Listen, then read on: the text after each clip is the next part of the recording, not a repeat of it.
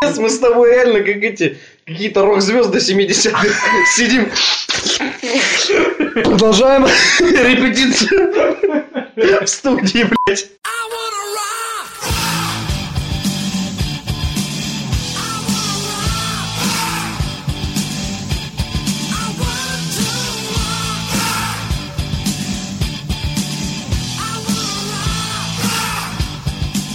Здравствуйте, друзья! Сегодня в студии собрались светочи и лучшие мастера своего дела, величайшие детективы всех времен и народов. Холмс, представьте нас, пожалуйста. Итак, э, в нашем агентстве великолепный Эркюль Пуаро. Bonjour, baguette croissant. И мой самый верный друг и помощник доктор Ватсон. Здравствуйте. Хотя я должен признаться, Жеглов, я вас раскусил. Черт возьми.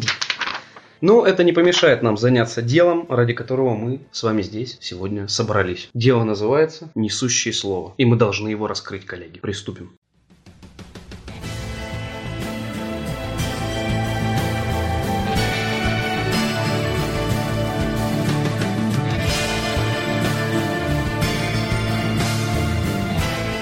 Господа, ряд зацепок привел меня к такому интересному факту, что данное дело связано с новостями. Я думаю, ключ к разгадке хранится именно там. Приступим. И первая зацепка, как бы это было неприятно, но связана с дерьмом. Итак, новость про дерьмо. Недовольные соседи засыпали навозом автомобиль москвича. Очень недовольный. Очень недоволен. Я вот сегодня ставил машину, я боюсь, что я что-то место парковочное занял. Они ее удобрили. really. А он на дачу ездит, дачник, ему все не такие. Она настолько старая, из нее уже цветы растут, они подумают, ну ладно, тогда удобно, хотя бы цветочки. Новости из незалежной рубрика. Украинского депутата уличили в отправке порно своей подруге во время заседания. У них очень скучно. Очень. Мне кажется, как раз таки у них там не скучно. Он лучше бы смотрел, там, как кто-то спорит, там, Яценюк с Порошенко, а он, блин, порнуху подруге отправлял. Вот дурак. Вор попытался угнать спорткар, выкинув хозяина из салона, но не смог, так как машина оказалась с механической коробкой передач, поэтому он просто убежал. GTA меня этому не учила. Абсолютно. К этому он был не готов. Полиция Лос-Анджелеса выложила на своем YouTube-канале видеозапись инцидента с неудачной попыткой угона автомобиля. Правоохранители просят зрителей помочь идентифицировать и разыскать незадачливого угонщика. Как указывается в описании ролика, латиноамериканец примерно 35 лет открыл дверь припаркованного на стоянке спорткара Nissan, схватил водителя и вытащил его из салона. После этого напавший сел на водительское кресло и попытался уехать, но не смог, так как, похоже, не знал, как пользоваться механической коробкой передач. В итоге непрофессиональному автовору пришлось спешно покинуть салон желанного спорткара и ретироваться несловно хлебавши. Помнившийся хозяин авто попытался его догнать, но безуспешно. А потом меня еще спрашивают, а зачем нужна, типа, механика?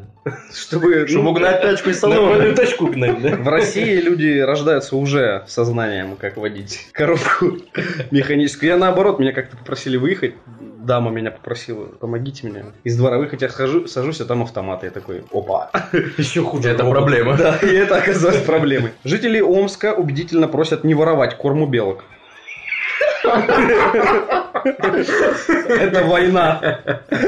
А, а мечей с белками. Настолько все плохо. Походу.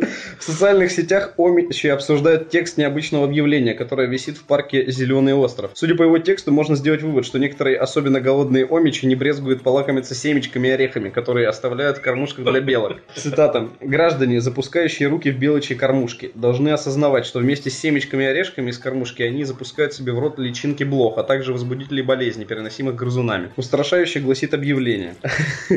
Комментаторы задаются вопросом, неужели кто-то и правда тырит корм у белок? Не, ну это сильно, я считаю. Они такие слышат про эту новость, типа там личинки такие, питать это. Иммунитет укрепляет. Нам нужно больше белка. В Челябинске фестиваль красок завершился нападением на полицию. Раскрасили полицейских. Неплохо. Полиция в Челябинске проводит проверку по факту нарушения общественного порядка на фестивале красок, который накануне проходил в областном центре. Массовые беспорядки на фестивале допущено не было, однако отдельные факты нарушения общественного порядка на празднике были, и по ним проводится проверка. Между тем в соцсетях появилась видеозапись, на которой несколько десятков подростков, окраш- окружив полицейскую машину, выкрикивают нецензурные выражения, пинают автомобиль и кидают в него краску. The police. Underground. Роды цирковой медведицы на Уральской трассе заставили расплакаться 18 неженатых акробатов. Это было, кстати, у Урганта. 18 Недавно женатых акробатов. Да.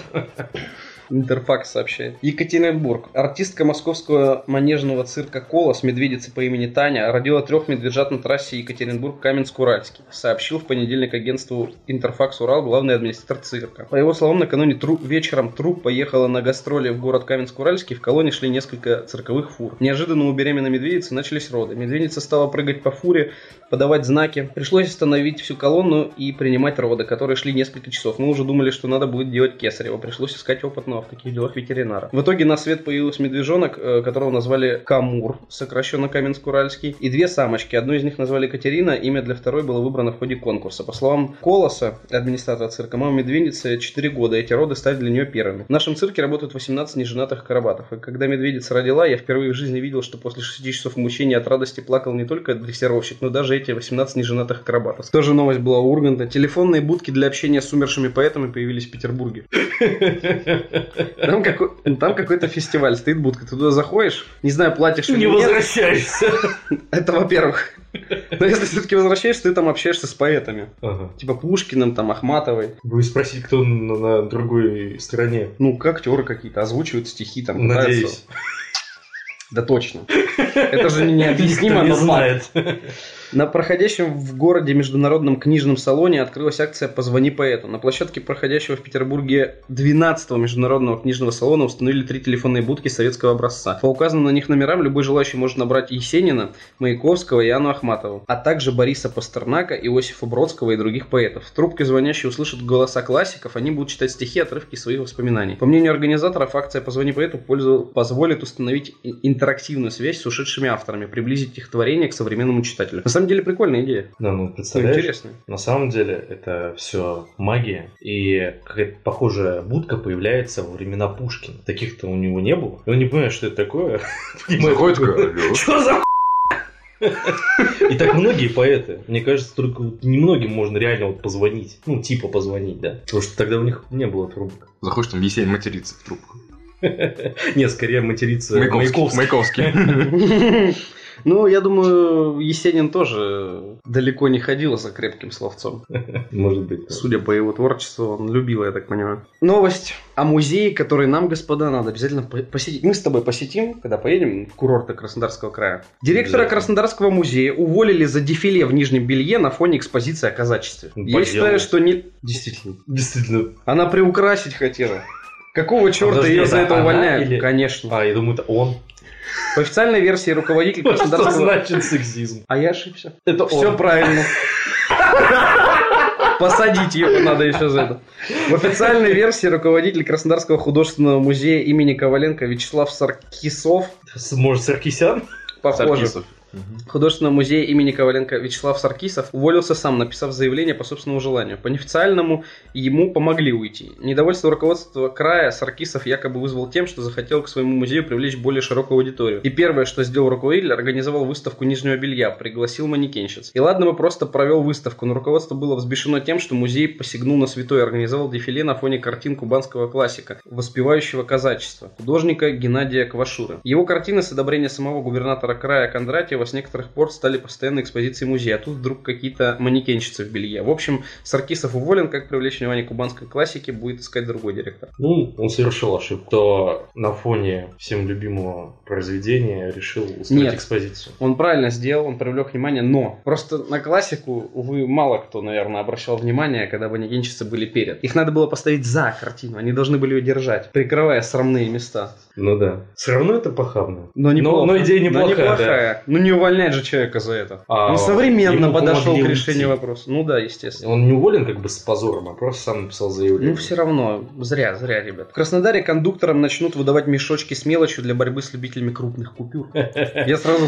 представляю себе, знаешь, какой-нибудь фильм такой средневековый, когда у всех были мешочки с золотом, Да. позвякивают. Не, на самом деле... И на вес определяли количество и сумму. Да? Серьезно? Да, да, да. Я думаю, что... Я, я даже уверен. Я не читал полностью новость, но это с- э, специально сдля- сделано для тех, кто любит, знаешь, с пятитысячной купюрой заходить и давать ее кондуктору. И, типа, у меня других нет. Кондуктор ему говорит, типа, я не смогу разменять. Не выгоняет его, потому что он уже хотел купить билет, и Да. он едет бесплатно. Едет Поэтому- э, бесплатно того момента, как э, достаточно а, сдачи накопится, Да, и он отдаст. Но пятитысячная это очень много. Это очень редко. Бывает, когда с нее могут сдать сдачу. А если даже Это и да. есть, то он ее даст, и кому он дальше потом будет выдавать сдачу. Да, ну, в да, общем, молодцы в Краснодарском крае Ну, кондукторы. Я считаю, что это невежливо, в первую очередь. Ну, конечно. Потому что ты Показываешь, удосужился показываешь заранее. кондуктору его месячную зарплату.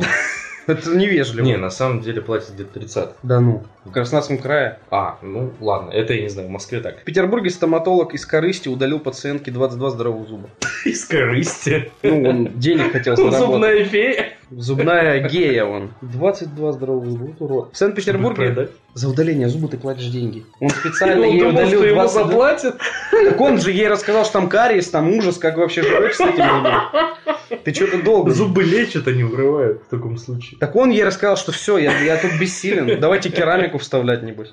Так, в Санкт-Петербурге врач-стоматолог удалил пациентке 22 здоровых зуба с целью пол- получения денег. Возбуждено дело о мошенничестве. Как пишет Лента Рус со ссылкой на данное следствие, в 2014 году врач и учредитель частной клиники Фрунзенского района ввела в заблуждение 40-летнюю женщину относительно объема необходимых стоматологических услуг.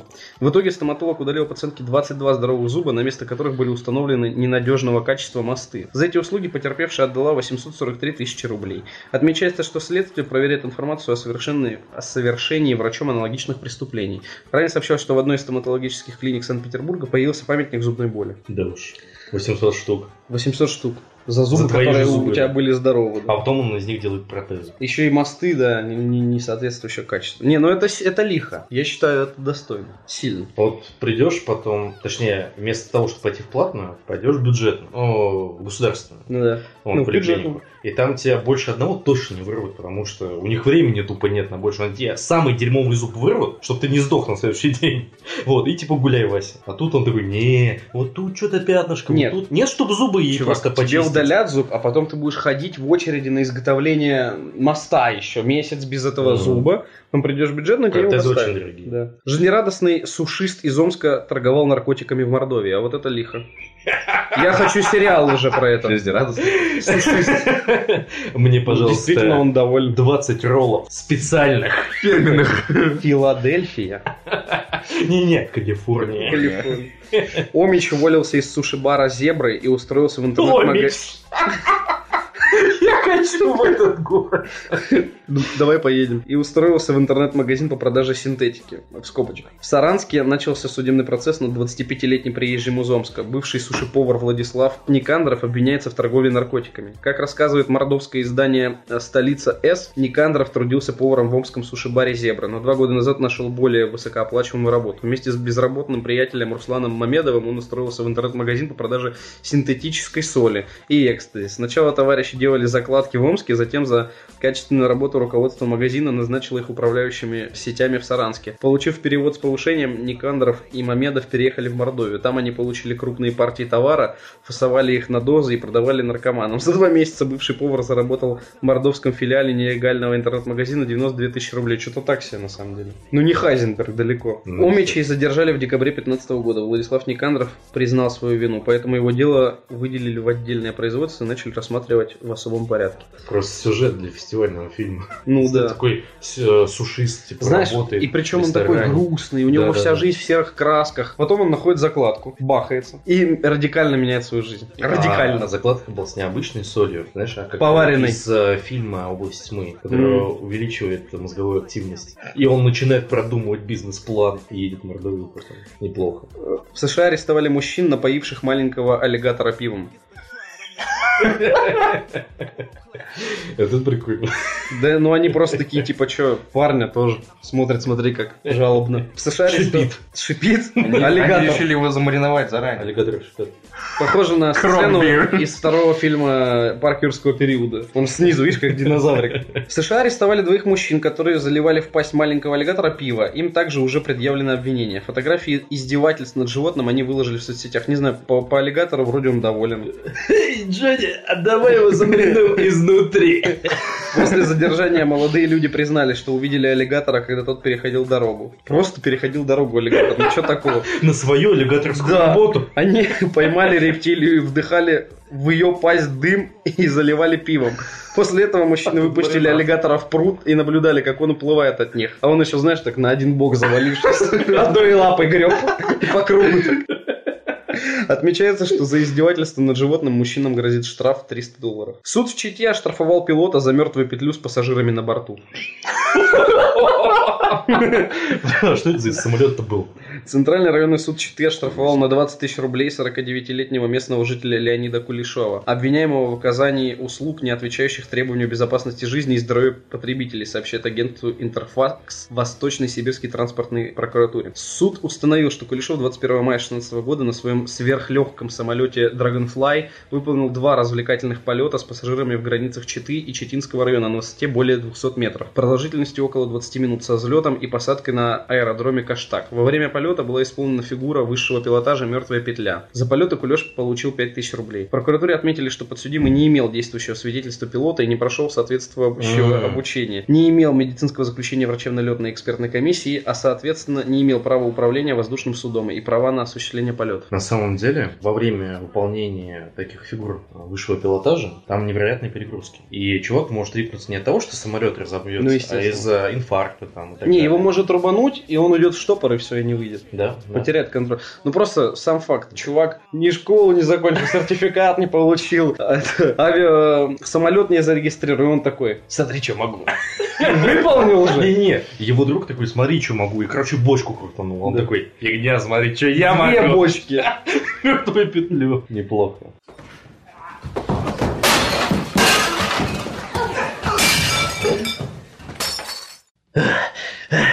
Вы себе не представляете, Жеглов. Я и не мог подразумевать, что наш товарищ Элькюль Пюаро окажется моим заклятым врагом Мариарти, и нам пришлось его обезвредить. А его усы ввели меня в заблуждение. Я начал ему доверять. Коварные усы, мой друг, коварные. Весьма, весьма. Хорошо, что мы смогли распознать обман и обезвредить его вовремя. Ну что ж, продолжим. Продолжим. Кстати, о преступлениях. Замначальника питерского отдела МВД по борьбе с наркотиками задержан при продаже наркотиков. Классика. Да это хобби его было. Чего они сразу? Задержан, подумаешь. Из. Главное, чтобы человек был хороший. Из вещдоков тырил. Продавал Нет, пацанам. он отбирал и сразу же без- Ему же, ему же. безотходное производство. Слушайте, в КПЗ сидеть, блин, дней 20, может, может того. Ну купи у меня. Типа, ну это же мой товар. типа. Купи, я сказал. я тебе сорок скачу. Для постоянных клиентов. Скидка. Лучшая новость, я считаю, с пометкой Make Love Not War. Совокупляющиеся на трассе верблюда образовали огромную пробку в Объединенных Арабских Эмиратах. Тут даже видео есть. Верблюд и верблюдица, которые спаривались на автомагистрали между Дубаем и Рас-Эль-Хаймой, стали причиной огромной пробки. Водители останавливались и снимали происходящее на камеры телефона, сообщает во вторник 30 мая Daily Mail. А, то есть пробка была не потому, что они были на трассе, а потому что все останавливались и снимали эту фигню. Да, я думал, они, ну блин, они здоровые, они Мгм. реально полосу заняли У меня есть похожая история. В той стране, где я жил 4 года, мы с отцом ехали по трассе, и неожиданно появилась пробка. А в этой стране пробок практически не бывает, особенно на трассах скоростных. И мы не поняли, в чем дело вообще. И, э, соответственно, мы где-то полтора часа толкались в этой пробине. И оказалось, что все притормаживали, чтобы посмотреть, как полицейские задержали каких-то китайцев. И самое главное, ну, ничего удивительного в этом нет. Просто страна настолько спокойная, что для них это просто «Вау! Там полицаи, там китайцы, замес ряда, все дела». Не, ну удивлен просто тупостью людей. Надо притормозить, надо посмотреть. А то, вот, а то вдруг я в новостях это посмотрю, а оказалось, что я там был, но не увидел это все вживую. Вот такой у них менталитет. Канадский чиновник в ответ на закрытие дороги разослал письма с порноснимками. Член городского совета канадской провинции Онтарио Энди Петровский отправил всем получателям уведомления о закрытии дороги фотографию обнаженной женщины с раздвинутыми ногами. В переписке участвовали десятки политиков и общественников Онтарио. Также в письме значилось, э, что за постройкой бесполезных дорожных мостов на миллионы налогоплательщиков стоит одна из канадских компаний. Спустя несколько минут всем получившим первое письмо пришло еще одно с извинениями. Отправитель рассказал, что кто-то завладел его айпадом Иваном и от, имени, от, от его имени отправил неподобающее сообщение. Отмазался, видите ли, лихо. Не, ну а что, нормально. Только я не понял, зачем к этой новости порноснимок прикреплять. Ну, мосты строят. Ну, Я понимаю, если бы бурили туннель. ну да. Итак, новость в стиле Лавкрафта, я считаю. Из Приморского океанариума сбежал гигантский осьминог. Тан-тан-тан. Дагон зовет А, просто. Нет, это вторая часть в поисках Немо. Так вот, там реально был осьминог, который с, с океанариума и помогал там рыбкам. Так это осьминог этот в себя и поверил после мультика. Посмотрел его, да, и такой. То, то, то, то. Итак, 30 мая крупному тихоокеанскому осьминогу удалось сбежать из океанариума адаптационного корпуса Приморского океанариума во Владивостоке. Сотрудники застали его на полу холодильного зала адаптационного корпуса. Недалеко таки сбежал. Как сообщили агентству Интерфакса Дальний Восток, представитель океанариума Елена Молчанова 20-килограммового осьминога выловили водолазы учреждения у берегов острова Русский. 26 мая его сразу же поместили на карантин. Он тут же стал обследовать океанариум, обживать его. Животному удалось сдернуть крепление с прикрывающей сетки. Осьминог не имел скелета, благодаря чему мог проникнуть в любую щель, размер которой чуть больше основания клюва. Поэтому осьминог выбрался на свободу. Интересно, какой у него клюв там, где-то типа пару сантиметров, и он может в любую щель пролезть. Как его тогда содержать? Тупо в аквариуме? И- Там сетка была, сеть. Ага, и она была слишком крупная. Да, а он сорвал э, крепление сетки и пролез между сеткой и креплением. На следующем подкасте мы будем читать новость о том, что какие-то толчки непонятные были в Тихом океане, о, сейсмические. Потом еще несколько осьминогов сбегут. Потом появятся гигантские кальмары где-то у островов Индонезии. И мы поймем, что он проснулся. Дагон? Ктулху. Ктулху? Да. Автопилот Тесла не считает велосипедистов за людей. Не, кстати, это печально. Автомеханический расизм. Эксперт робототехники, работающая в Стэнфордском университете и Массачусетском технологическом институте, опубликовала документ под названием «Автопилоты Тесла. Велосипедисты будут умирать». Слог. Исп- и, металлисты начинают по всей стране покупать рокеры такие, да, говнари.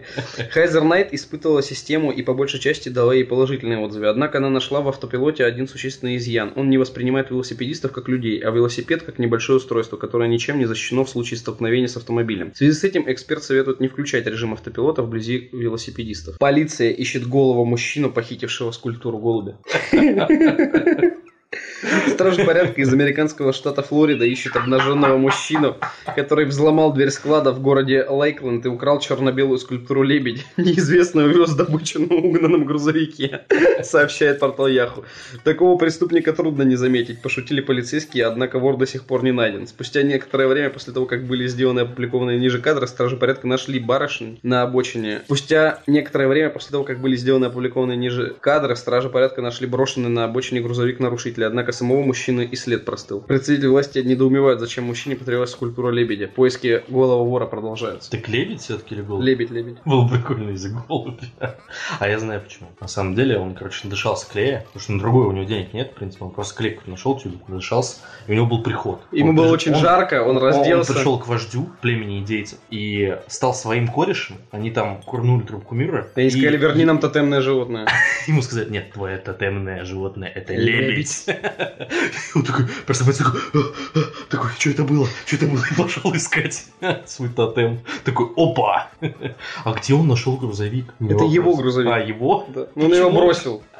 Так он же все, он ушел в лес В лес. к вождю со статуей лебедя.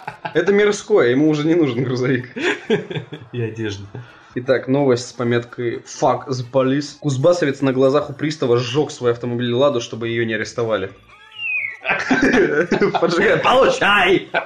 Хотел забрать мою машину? Не достанься никому! Как на стриме в GTA, помнишь, ты рассказывал? Да. Итак, должник в Кузбассе на глазах у пристава сжег «Ладу», чтобы ее не арестовали. Житель города Белова Кемеровской области сжег свой автомобиль «Лада Самара», чтобы женщина-пристав не смогла ее забрать в счет долга. Отмечается, что машина была предметом залога по автокредиту, который владелец машины не оплатил. Должник пытался уговорить пристава решить вопрос без ареста, но ему было отказано. Мужчина потребовал, чтобы пристав вышла из машины, поджег автомобиль и сбежал. Богиня она бы не вышла. Ну ладно. ведьма! Твои проблемы. Хорошая тоже новость. Немецкую школьницу прямо с уроков депортировали в Непал. Прикинь, вертолет, сват такой. Да-да-да, выбивает все. Где гражданство? И он на вертолете до ближайшего аэропорта, потом на военном самолете в Непал. Но одноклассникам он сказал, что она спецагент. и Ее так выводят под прикрытием.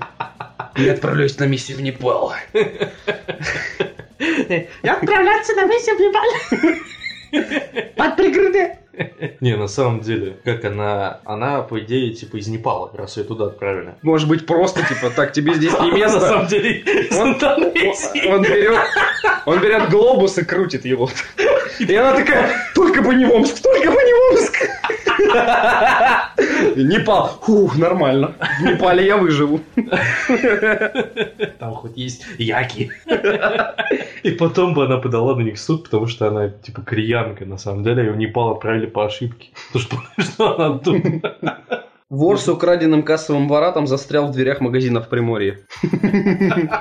Такой, прикинь, такой, типа, быстрее, давай деньги. Она слишком медленно копается, он такой, ладно, берет, вытирает его, бежит, бежит, и знаешь, дверным проемом, пум. Охранники задержали вора, который застрял в дверях, пытаясь вынести из магазина в находке украденный кассовый аппарат, сообщает пресс-служба регионального УМВД. Злоумышленник проник в торговый павильон через разбитое стекло входной двери. Похитив кассовый аппарат, вылез обратно тем же путем мужчина не смог, потому что застрял, говорится в сообщении. Прибывшие сотрудники частного охранного предприятия поржали наверняка и задержали его, и вызвали полицейских. Кассовый аппарат вернули владельцу. В отношении вора неудачника возбудили уголовное дело по статье о покушении на кражу. То есть, ну, он же не совершил кражу. Он застрял в проеме. Покушение на кражу. Ну, недалеко бы он убежал с кассовым аппаратом. Британка дважды сломала шею из-за смеха и чихания. Но с ней все в порядке. Такой ржет, ржет, такой, а потом вообще в другую сторону. Обратно. Да-да-да. Жительница Великобритании Моника Джеффри э, повредила позвоночник во время смеха. Подкаст наш, наверное, слушал. Пять лет назад она получила аналогичную травму при чихании, сообщает издание Daily Mirror. А, то есть я сначала чихнула. Поломала шею. Она, наверное, чихает, как мой дед. А как ты, дед, чих? Тебя сдувало? Да-да-да. Женщина рассказала, что на работе у нее заболела шея. Примерно через час она засмеялась над шуткой коллеги и оказалась частично парализована. Я прям представляю, она ржет и такая, «Э», и коллеги в нее ручкой тыкают, типа, да ладно, работай, давай что-то. В больнице ей сделали томографию и обнаружили, что она снова повредила шейные позвонки. Первый инцидент произошел пять лет назад, когда Дженнифер чихнула, лежа на кровати. Резкое движение головой привело к коллапсу двух шейных позвонков. Она не могла встать, но сумела отправить смс мужу, чтобы он вызвал скорую. Пипец, блин. Швейцарскую деревню запретили снимать из-за слишком красивых видов, так как снимки могут сделать вас несчастными. Это как в свое время я читал в какой-то стране, снимки Брэда Питта запретили. И рекламу с Брэдом Питтом, потому что он слишком красив. И заставляет людей... права некрасивых людей. Да, да. А это права несчастливых людей. Это- Нет, тот, кто живет, допустим, в Омске. А знаешь, кто обломался? Компания Milk. Они же всегда альпийские поля там изображают Да-да. в рекламе. Необычное решение приняли местные власти небольшой деревушки Бергун в Швейцарии на собрании общины. Они совершенно официально заявили о запрете фотографировать этот населенный пункт, затерянный в горных долинах. Э, За его принятие проголосовали 46 членов Совета единогласно. С сегодняшнего дня закон о запрете фотосъемки вступает в силу. Причина, как разъясняется на официальном сайте местного органа власти, в том, что виды Бюргена слишком красивы, а размещение фотоснимков живописного ландшафта в социальных медиа могут сделать других людей несчастными, потому что сами они не могут быть в этом прекрасном месте Бюрген. Как еще раз? Бергюн? Бергюн. А, представь такую ситуацию. Гюнтер, ты же понимаешь, что мне нравятся плохие парни. Он такой, я фотографировал одну деревню в Альпах. И выкладывал это в свой инстаграм. В Волгодонске один участник конкурса «Кто выпьет больше водки» погиб, и еще пятеро попали в реанимацию. Хороший конкурс. Не, на самом деле, такие конкурсы нельзя устраивать. Все нельзя. Ведь выпить можно хоть 10 литров, хоть 20. Так нет, это из-за того, что это бесплатно, из-за того, что это бесплатно, их же это еще подстегивает больше пить. Теперь хозяева магазина Савелий, организовавшие конкурс, обвиняются в причинении смерти по неосторожности. Вот тоже, блин, магазин на свою голову правил конкурс. Но не причинение смерти, а скорее подталкивание Да фиг его знает. к суициду. По своей дуре мужик мог купить эту водку выпить. Не, я не считаю, что это правильно. В Волгодонске Ростовской области тяжело пострадали участники конкурса «Кто выпьет больше водки», проведенным магазином. Один из участников погиб, а еще пятеро оказались в реанимации, сообща- сообщает коммерсант. Теперь хозяева магазина Савелий, организовавшие конкурс, обвиняются в причинении смерти по неосторожности. Статья 109 УК РФ. И нарушение закона о рекламе, запрещающей акции, агитирующие за употребление спиртных напитков. Ну вот это да. Конкурс «Кто выпьет больше водки» состоялся в магазине в конце прошлой недели. Согласно анонсу, победителя ждал приз в виде 10 бутылок водки. А к началу... И к началу состязания в магазин пришли около 40 претендентов. По условиям конкурса за проведенное время следовало выпить как можно больше водки. Участники черпали спиртное из цинковых ведер, а закусывали черным хлебом с колбасой. Как сообщили изданию, в прокуратуре Волгодонска уже несколько минут после начала состязания нескольким его участникам стало плохо. Приехавшие сотрудники скорой помощи констатировали факт тяжелой интоксикации у шестерых участников, один из которых к моменту приезда врачей погиб. Он успел выпить около трех литров водки, что для нормального человека, скорее всего, не закончилось бы смертью, рассказал врач Михаил Кравченко. Однако пострадавший был алкоголиком, от чего его печень почти не работала, и организм просто не справился с нагрузкой. Ну, а еще бы. Обычный человек бы решил ради водки пить водку. А вот интересно, они с половников пили ее? Если цинковое наверное. ведро. Надеюсь, что с половников. В зоопарке Амстердама два стервятника гея высидели оставленное матерью яйцо. Почему сразу геи? Может, они были очень дружны? Они, наверное, Бейли спили и их идентифицировали сразу как геев.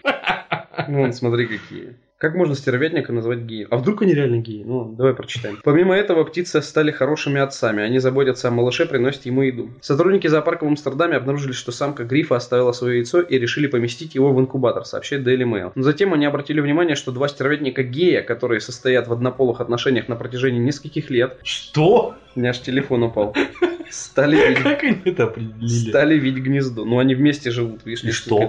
Не знаю. Они я. сами посадили однополых стервятников в одну клетку и такие, да они же геи. В зоопарке приняли решение отдать яйцо однополой паре. В результате птицы не только высидели его, но и стали отличными отцами для птенца. Они приносят малышу еду и защищают. По словам сотрудников, это первый подобный случай в их зоопарке. Вот так вот, загнивающий запад, видишь, уже и на животных ауры свои влияет. Ух уж этот Амстердам. Делают все, чтобы оправдать долбеж в жопу. Замечательная новость. В Омске хотят ремонтировать дороги за счет проституток. Нет, серьезно, я считаю, что это лучший город в мире. Я бы, я бы предложил, знаешь, э, забабахать какую-нибудь передачу, типа «Вечерний Омск». Как вот в Америке любят передачи, и просто вести новости Омска. И в Америке, я имею в виду, не у нас. Там бы люди просто, я тебе говорю, убило бы все рейтинги. Американцы же не подозревают. У них во всех городах не происходит столько дичи, сколько у нас в одном маленьком Омске. За час.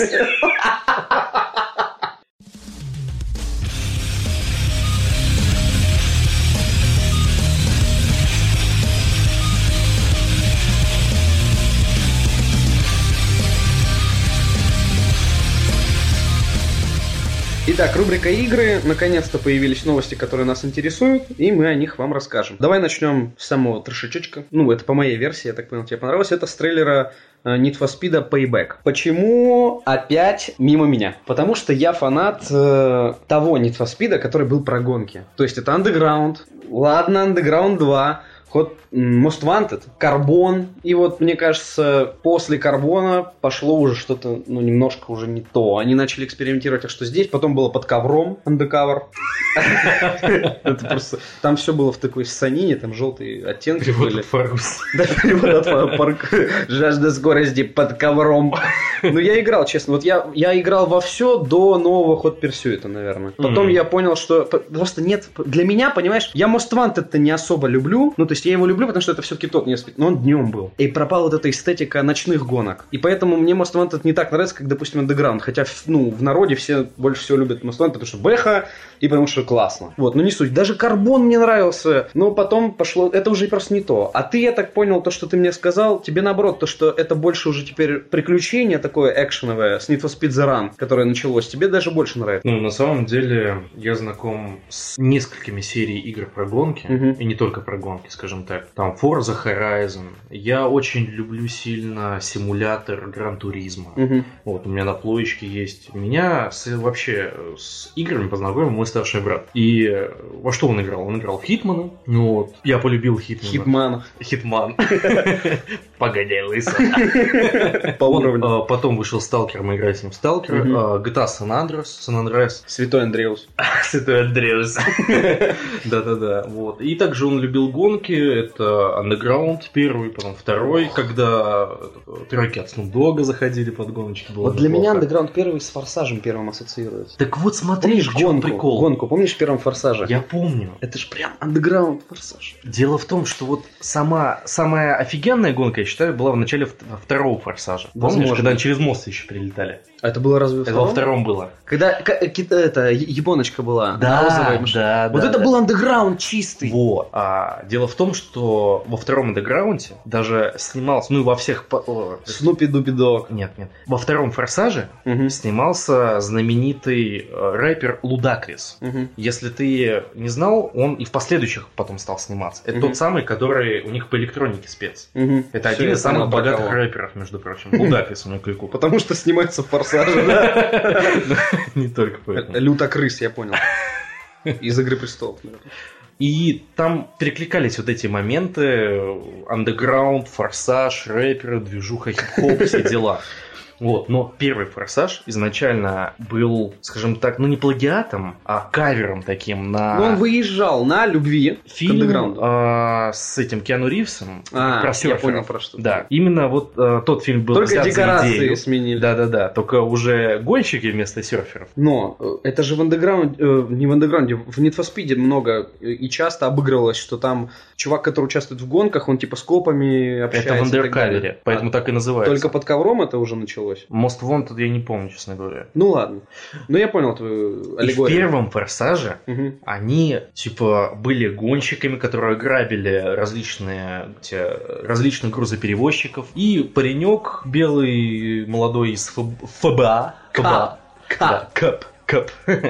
А, Он, типа, влился в их банду и все такое. Ну, это классика, скажем, жанра. И ничего нет плохого в том, чтобы перезапустить уже устаревший Need for Speed в своем ключе что-нибудь модное на, на данный момент, но при этом взятое из прошлого. Не знаю, мне понравилось. Мне Ну, просто понравилось. в трейлере каждые 5 секунд они про семью говорят, про улицы, про семью, про то, Да, что да, мы они семья. даже не скрывают, что они это уже идею из первого форсажа Это- взяли. Это уже... Это акшон, но типа без Не перестрелок, а именно вот типа с тачками, да? Да. Вот. Линейный. Я понял, что тебе нужна концепция гонок именно. Уличных гонок, Да, да. обычных А гонок. когда мне затирают про «Мы семья, и мы пойдем на дело вместе, мы братья, мы из-за улицы, мы форсаж, а нам Need for Speed новый». Ну, то есть они прям дословно цитируют, эти гра- э, грабят караваны.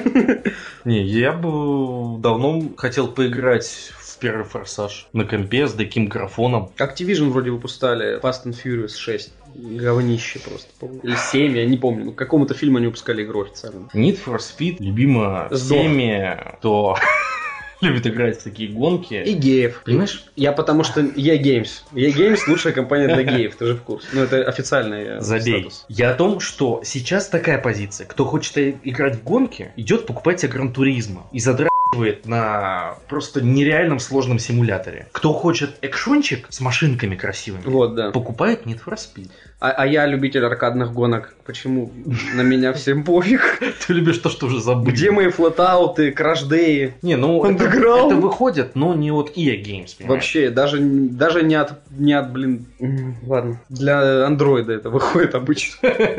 Полностью. Этот, как его. Асфальт 8.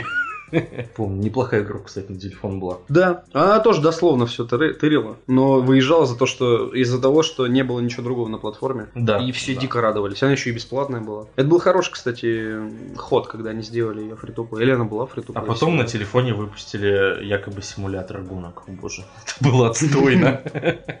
Симулятор А, гонок управления на телефоне. Я играл в это вроде. Да, да. Real. Racing как Что-то такое, да, да, да, Неплохая, кстати, игра была. Неплохо. Я имею в виду, у меня грелся HTC мой просто нещадно. Да, Невероятно. А, нет, мне еще iPod был. Вот iPod просто садился на нем, блин, за полчаса. Но графоний там был шикарный, блядь. Я просто смирился с ситуацией. Я и готов воспринимать новую реальность. Ну, дай бог. Может быть, в этот раз будет что-то хорошее. Просто The Run, The Run, предыдущий Need Он не предыдущий. неоднозначно встретили. А что, после Разве? The Run еще было что-то? Не помню. А, был, был, был, был. Что-то было, я да, помню. Да, да, да. Ну вот. Э, Псевдо-возвращение андеграунда. По-моему, даже было. Unleashed 2 был после рана. Там... Не, Я не, могу не, не, не, путать. не, не, не после уровня. Короче, да, их столько много вышло, которых мы пропустили, Да, что да. уже забудем.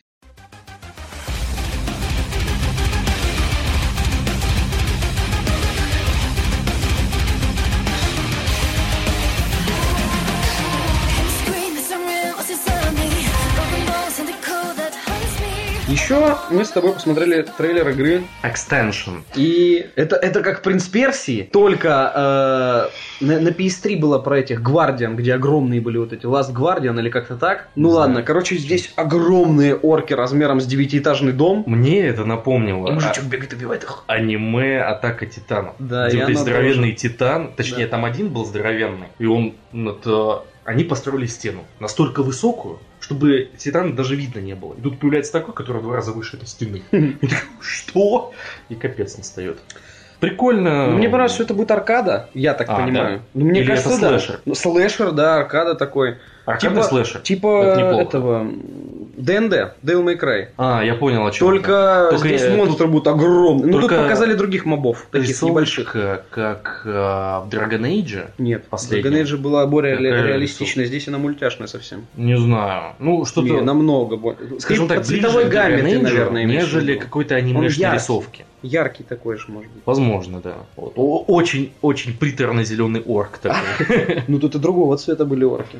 Ну, как они в конце Ну, лисы. бегут, он одного или победил? Да, да, да, да. 60 где-то в этот город бегут. В общем, дело будет про стража, который был там каким-то орденом обучен для того, чтобы защищать людей от людоедов орков огромных, гигантов. Ну, я думаю, ты познакомишься с этой игрой и расскажешь о своих впечатлениях, а я что-нибудь другое все-таки попробую. Я не особо люблю просто слэшеры. А, Да, это такой, это God of War, но, я так понимаю, более такой динамичный, потому что God of War там было, режешь мобов, режешь, потом какой-то просто сумасшедший экшен с огромным-огромным боссом, да, опять да, режешь да. там этих. Ну, ну, ну, интересно, по крайней мере. Давно что-то такого не было. В общем, игра интересная и наше внимание привлекла. Да. Что-то такое самобытненькое. Ну, понятно, что, опять же, тоже все новое, хорошо забытое старое. Да. Но посмотрим, интересно.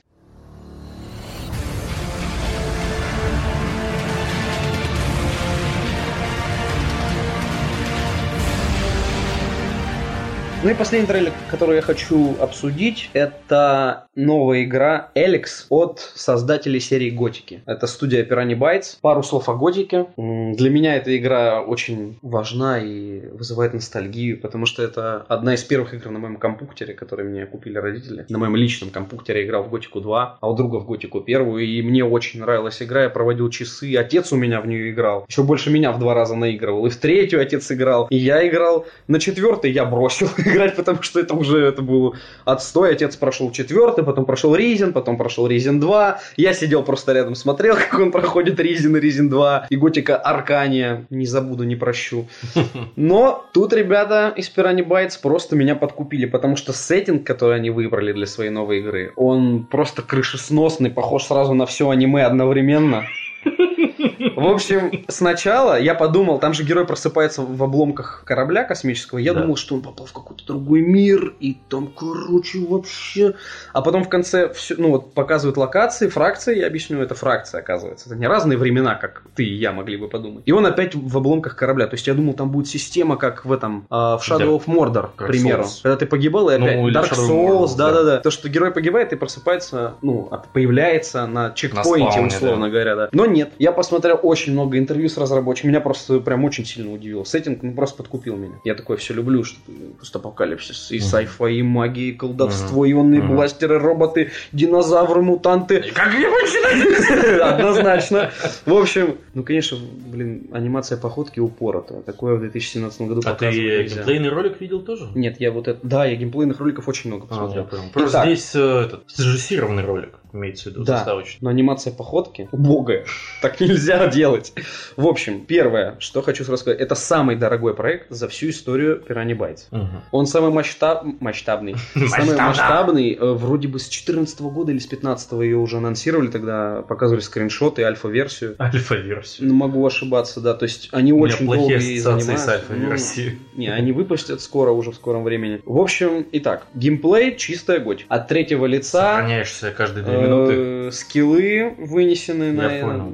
этот тачбар или как там он называется. Эм, Можно стрелять. Когда ты начинаешь использовать дальнобойное оружие, у тебя это превращается в такой акшон от третьего лица. Но разработчики сказали, что все равно большую часть игрового времени ты будешь проводить с холодным оружием. Потому что боеприпасов будет не так много. Мгм. Так сказать, они будут не то чтобы редкие, но ты не будешь в этих патронах купаться или в зарядах. Там будут, в общем, в Коде или Battlefield. да, чтобы не вводить наших слушателей в заблуждение, когда они посмотрят этот трейлер, я сразу скажу, скажу.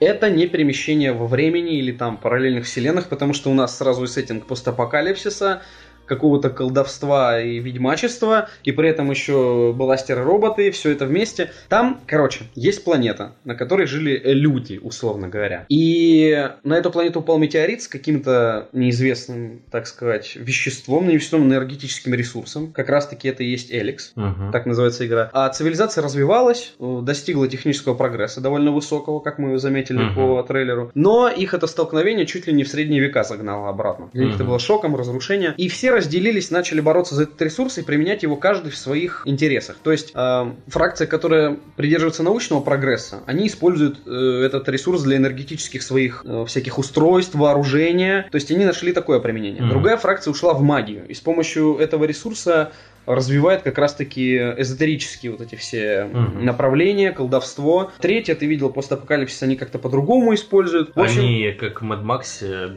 дерутся за бензин, а тут за электро. Возможно. И э, это вызвало мутации, поэтому здесь... э, А, генетические мутации они проводят с помощью этого же ресурса. В общем, он многофункциональный. Они так Откуда вот эти монстры взялись, которые Они стреляли? проводили эти Эксперименты. исследования, да. Это А, они понял. сами над своей фауной так издевались, что появились вот эти мутанты. И главный вопрос э, игры будет, откуда взялся это Эликс. В общем, что они нам обещают? Э, Моральные выборы тяжелые для главного персонажа. Секунду. То есть это шутер с элементами РПГ? Нет, это РПГ с элементами шутера. А, Ты можешь я стрелять, но они намекают, что не будешь Я стрелять. понял, я понял. Открытый мир, Да, бесшовный. то есть они обещают прям РПГ, РПГ, отыгрывание ролей, э, то, как ты выполняешь квесты, э, влияет на развитие мира игрового, то есть моральные выборы тяжелые. При этом можно убить всех в деревне. Ну, это, короче, древняя шутка про то, что когда показывали какую-то игру, многие там всякие журналисты спрашивали, а можно убить всех NPC в деревне? Тут можно убить всех NPC в деревне, реально. То есть ты вот любого NPC можешь С убить. концами. Да, и у тебя просто вся его сюжетная ветка пропадает. И Ты все можешь вообще задания, всех убить. связанные да, с ним, тоже. пропадают. Это твой выбор, пожалуйста. И там сказали, что если убить всех вообще, за тебя назначают, короче, огромное за твою голову вознаграждение, и ты потом до конца игры просто будешь от всех ныкать, потому что тебя убить хотят все. В некоторые локации, то есть некоторые фракции тебя даже пускать не будут за ворота. Иди отсюда, ты не сможешь попасть. В общем, что интересно по поводу геймплейных элементов, еще там есть джетпаки, как в последнем Mass Effect. Вот эти удары с воздуха, короче. В общем, сеттинг интересный, меня подкупил. Но механика, конечно, устарела. Годика, блин, выходила в нулевых, сейчас уже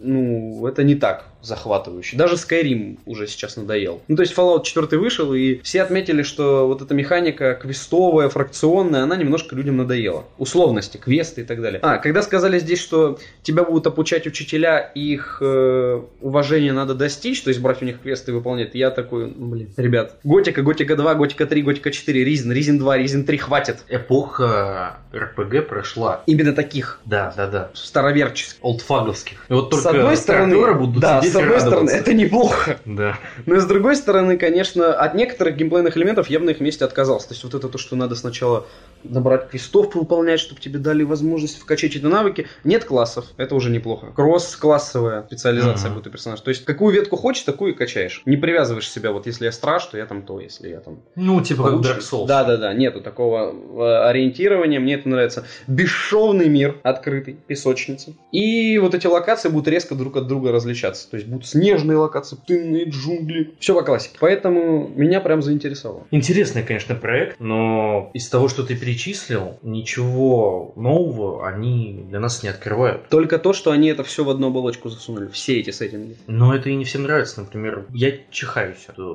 кросс... э, Сеттинговой тематики. Да. Тебе честно, ты прям... Я, наверное, слишком консервативен в этом Мгм. вопросе. Я не могу смотреть и играть то, что магия, потом пум-пум-пум-пум, потом еще какая-нибудь фигня непонятная, там Max на пустыне, там лава. Роботы. Что? Пожалуйста, давайте по чуть-чуть мне вот эту информацию.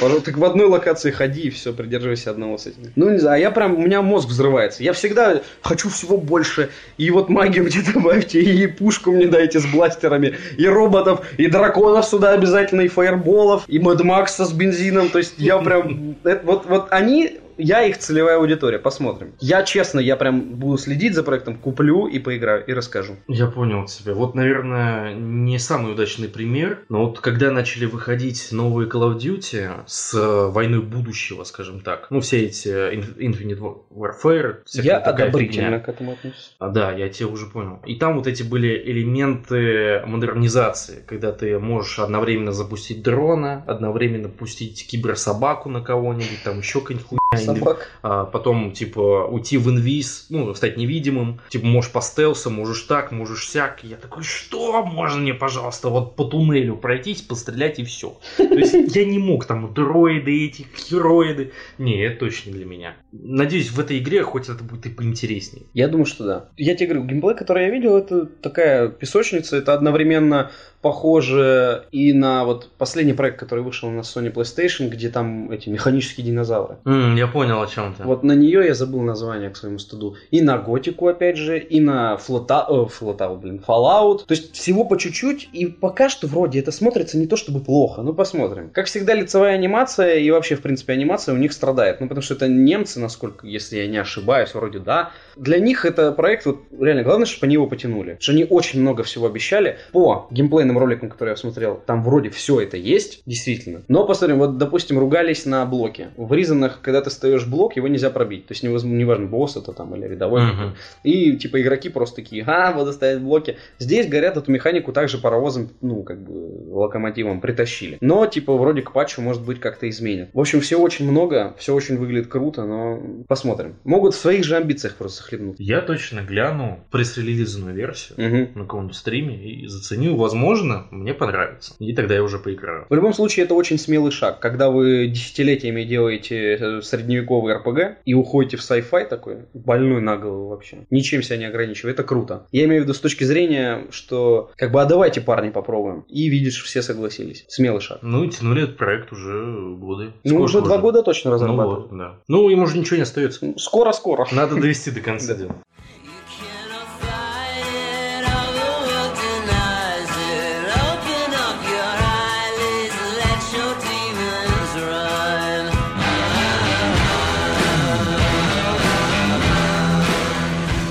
Последняя игровая новость, которую я хотел с тобой поделиться, это Endless Space 2. Мгм. Вышла, зарелизилась. Она у меня была с февраля, с февраля куплена сейчас. Но там не было поддержки русского языка. Это огромная, многогранная, космический такой ст- стратегия-симулятор. А, я понял, стратегия космическая. Господи, трудно объяснить. В общем, это одновременно... Ну, больше это все-таки экономический такой. Я симулятор. понял, я понял. о чём. Но там и наука, то есть, блин, я, мне очень трудно рассказывать про эту игру, потому что она, она невероятно многогранна. Первый Endless Space меня захватил. Там был невероятный саундтрек, который погружал тебя в эту атмосферу просто на часы, на десятки даже часов. Там были разные фракции, каждая игралась по-разному. Ты мог прийти к победе, поддерживаясь политической э, ветки развития, военной, ми- милитаристской, экономической, выполнив квест фракции какой-то уникальный. В общем, выходов, как победить, было огромное множество. При этом там невероятные геймплейные вот эти элементы исследования галактики, колонизации планет, развития технологий. Она просто, она бездонна была.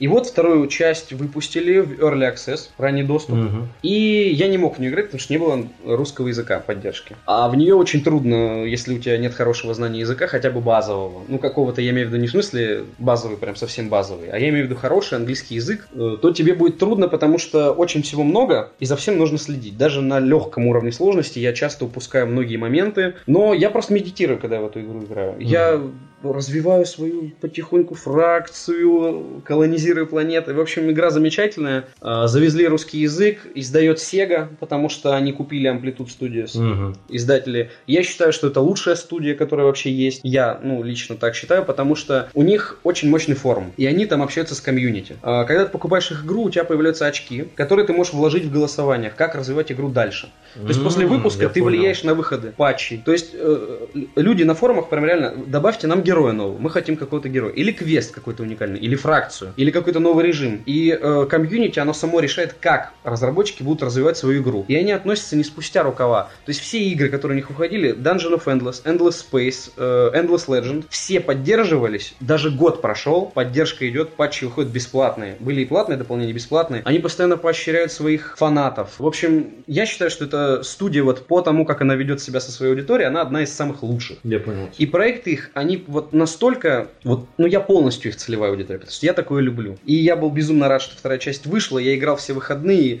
провел что-то там уже 12 часов, Всем доволен, замечательно. Ребята, всем, кому нравятся игры подобного жанра, обязательно покупайте, приходите, вы получите невероятное удовольствие. Они, и как они развивают проекты? Они из каждого проекта выбирают лучшее и переносят в свою следующую игру. Есть Новый проект. да, из Endless Space они взяли механику, все ее лучшие стороны и перенесли в Endless Legend. Это такой уже фэнтезийный мир был, тоже с разными фракциями. Они очень сильно облегчили, улучшили, сделали более стильным, сделали интерфейс. Мгм. Все лучшие стороны еще сильнее увеличили и перенесли их в Endless Space. То есть у них вот эта база из первой игры перешла в Endless Legend и во вторую часть перекочевала, и ты смотришь на это, ты, ты вот каждую иконочку, все как нарисовано, тебе хочется прям все замечательно. То есть теперь, когда ты, ты нажимаешь, короче, на систему, которую открыл, там пере- камера у тебя сверху перемещается, показывают все в 3D планеты. Когда ты ее колонизируешь, показывают ролик, как, допустим, если это там какая-нибудь пустыня, там какие-то такие монстры пустынные, перекати поле, и там такой жжж, колонисты спускаются. Мгм. Анимировали всех героев, то есть ты открываешь карту героя, он там что-то там на компьютере делал. Ну, то есть они все подняли, все улучшили, замечательно. И музыка, вот это самый, один из самых мощных саундтреков, которые я слушал. Я прям его все на плеер даже добавлял. Мгм. Такая космическая тема, красивая. В общем, ребята, ждем. Любителям медитативных стратегий подойдет на 100%.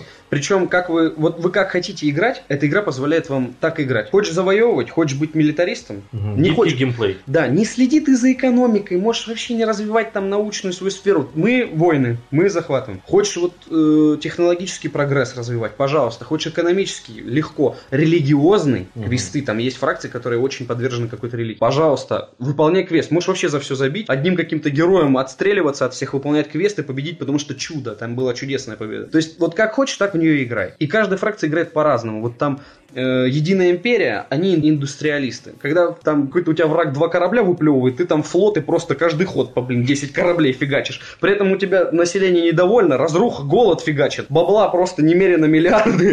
И ты смотришь на это и такой, я повелитель вселенной. Там играешь за амеб каких-то, они вообще воевать не хотят. Они мирные, они политической победы добиваются. Пожирателей каких-то, те вообще говорят, экономика, Саков, иди вообще отсюда. Мы планеты пожираем, гадим там и дальше летим. Там, просто невероятно.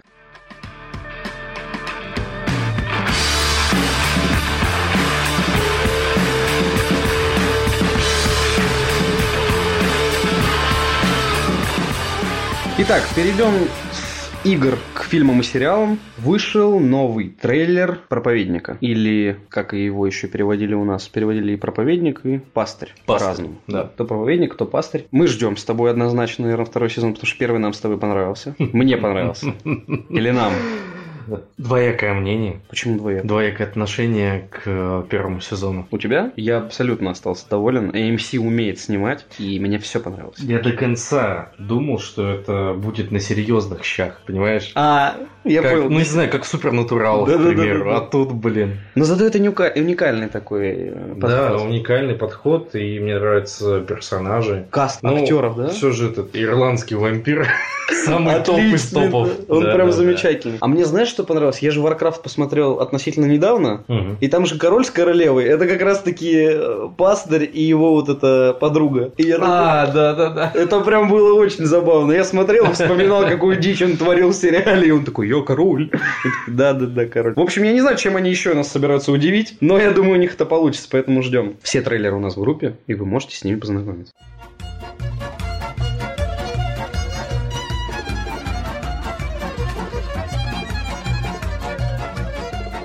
Что ж, едем дальше. Дмитрий, я тебе показал трейлер новой французской комедии «Безумные соседи». Про то, как какой-то француз на телевидении зарекнулся, что приютит у себя табор цыган, и табор цыган решил воспользоваться этим замечательным предложением.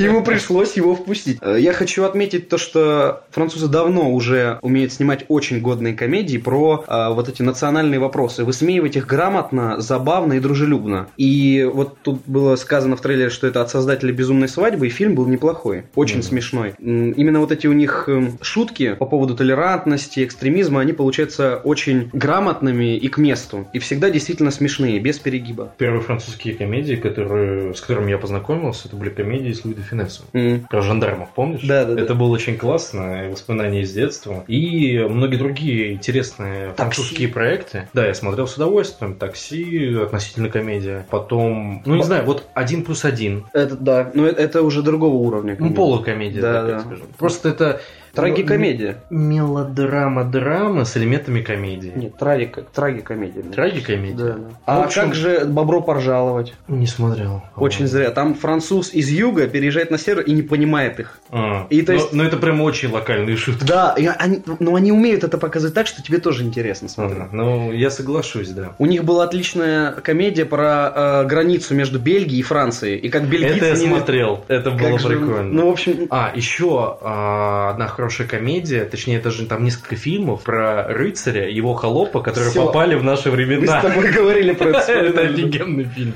Я его периодически даже В пересматриваю. общем, я считаю, что французы могут в комедии, они у них получаются очень-очень классные. Да, да. Но цыгане, я хочу комедию про цыган, и как он других цыган отгонял от этого дома, это был... Мой дом, идите отсюда! И раз, что он устроился этим не администратором, а как смотрящим в музей такой, нельзя трогать попа в музее. Да, да, да. Попа. Нет, отлично. Я прям жду.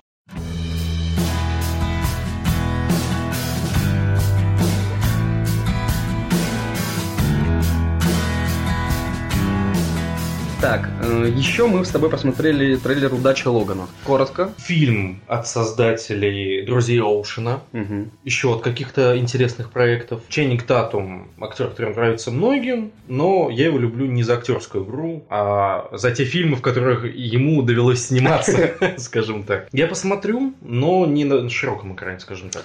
И они еще как-то, забыл, как актера зовут, гея, кстати, этого Бонда, Бонда. Крейг, и как же его... В смысле, Дэниел Крейг? Да, Почему он гей? ну потому что он гей. Он, Мгм. в смысле, гей? Мгм. Ну, я как-то Хотел никаких... сказать, я сейчас уеду домой. Я никаких этих болезненных ощущений от этой новости не, не, ну, не ощущ- Мне на него пофиг. Но он тут интересного зэка безбашенного, наверное, отыграет. Кайло Рен здесь снимается, между прочим.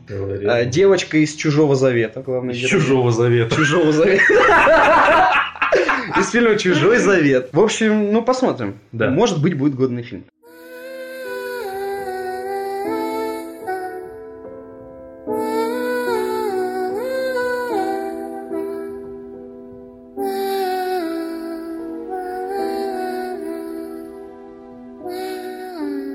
Институт Роузвуд с Джеймсом Франко. Это что? Мне, мне показалось, что это бюджетная версия лекарства от Не здоровья. совсем. Нет. Лекарство от здоровья это недоремейк острова Ну проклятых. не ремейк, там про другое. Я Тематика. его так назвал, да. А, ну, ну, ну. Потому что сюжет действительно схож, но не буду спойлерить, скажем так. Мгм. Хотя я сам еще не смотрел, но мне уже удалось, довелось, скажем так, узнать. Этот фильм имеет совершенно другую тематику. Тут завязка с язычниками, клонение к каким-то непонятным богам, при этом какой-то психиатр, психопат во Все всем под этом его участвует. контролем.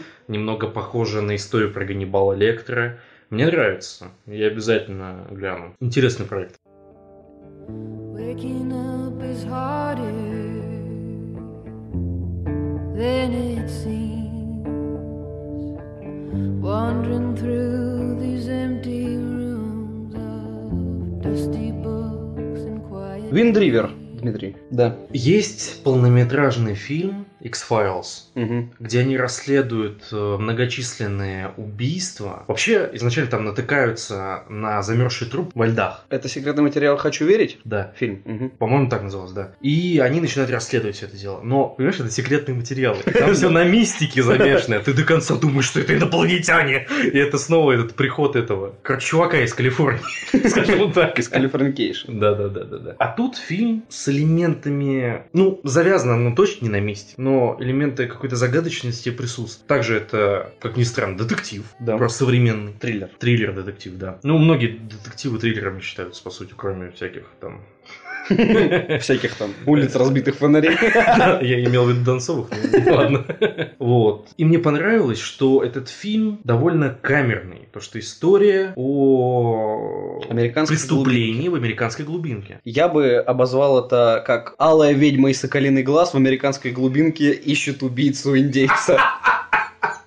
Кстати говоря, да. Ну, это ал- э, в главных ролях «Алая Соколиного ведьма» и «Соколиный А глаз». вот Алую ведьму не признал. Эм, герой для этого актера, вот я его в, так- в таких амплуа еще не видел. То есть такой охотник, причем э, довольно мужчинистый мужчина, но суровый я имею в виду. И он помогает в расследовании. Это для, для этого актера прям какая-то интересная роль. Чем вы занимаетесь? Я охочусь на хищников. О, вы мне поможете. Да. Ну вот атмосферу триллера мы словили с трейлера прям. Да? И, как мы поняли по трейлеру, это фестивальное кино, поэтому оно должно быть хорошим. Я не буду его считать фестивальным кино. Мне кажется, это вполне хороший три- триллер с элементами детектива, с элементами, может быть, мистики, откуда мы знаем. Вот. Потому что это происходит в, ин- в индейской резервации, где эти все шаманы, вот эта вся Как они сказали, фигня. самый отдаленный, самая отдаленная резервация. Да, да, да. да. Северная Где самая. там всего сколько там, несколько полицейских Шесть, на э, целую резервацию. шесть сотрудников. Гигантскую. Да, это, это будет интересно. Я этот фильм буду, наверное, ждать больше, чем вот предыдущий.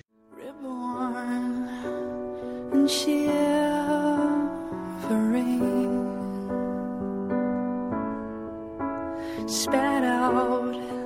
Сериал «Хороший доктор». В главных ролях тот самый парнишка из э, фильмов про Артура. Ну, не короля Артура, а Лилипута. Да-да-да, там где-то типа Артура и Вурдалаки. Вот Ну, в очень фигня. многих фильмах снимался, когда был ребенком. Да, да, да, да. Прикольные фильмецы такие семейные. Да. Совершенно э, позитивные. А актер вырос и решил заняться действительно неплохим проектом. Скажем так, эпоха Доктора Доктора, Хауса. Хауса. прошла, и появляется новый сериал о приключениях Приключениях, буднях, буднях, трудовых, да. да, трудовых буднях довольно интересного персонажа. Врача-аутиста, но при этом с невероятными способностями. Ну, не, сверх- не суперспособностями, а в том смысле, что он, ну, гений, условно говоря, во врачебном ремесле. Не условно, он гений. Да, как мы поняли. Да, да, да, да. Он может полностью концентрироваться на вот этих всех элементах ситуации, делать какую-то мозаику в голове, собирать, Да, да, и потом это все дело анализировать, и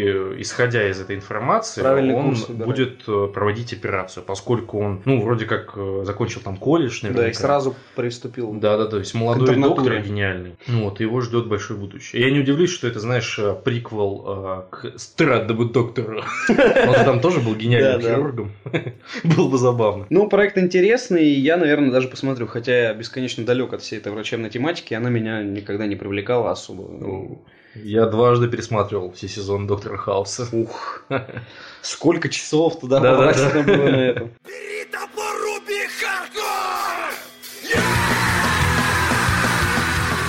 Так, трейлер «Золотая Орда».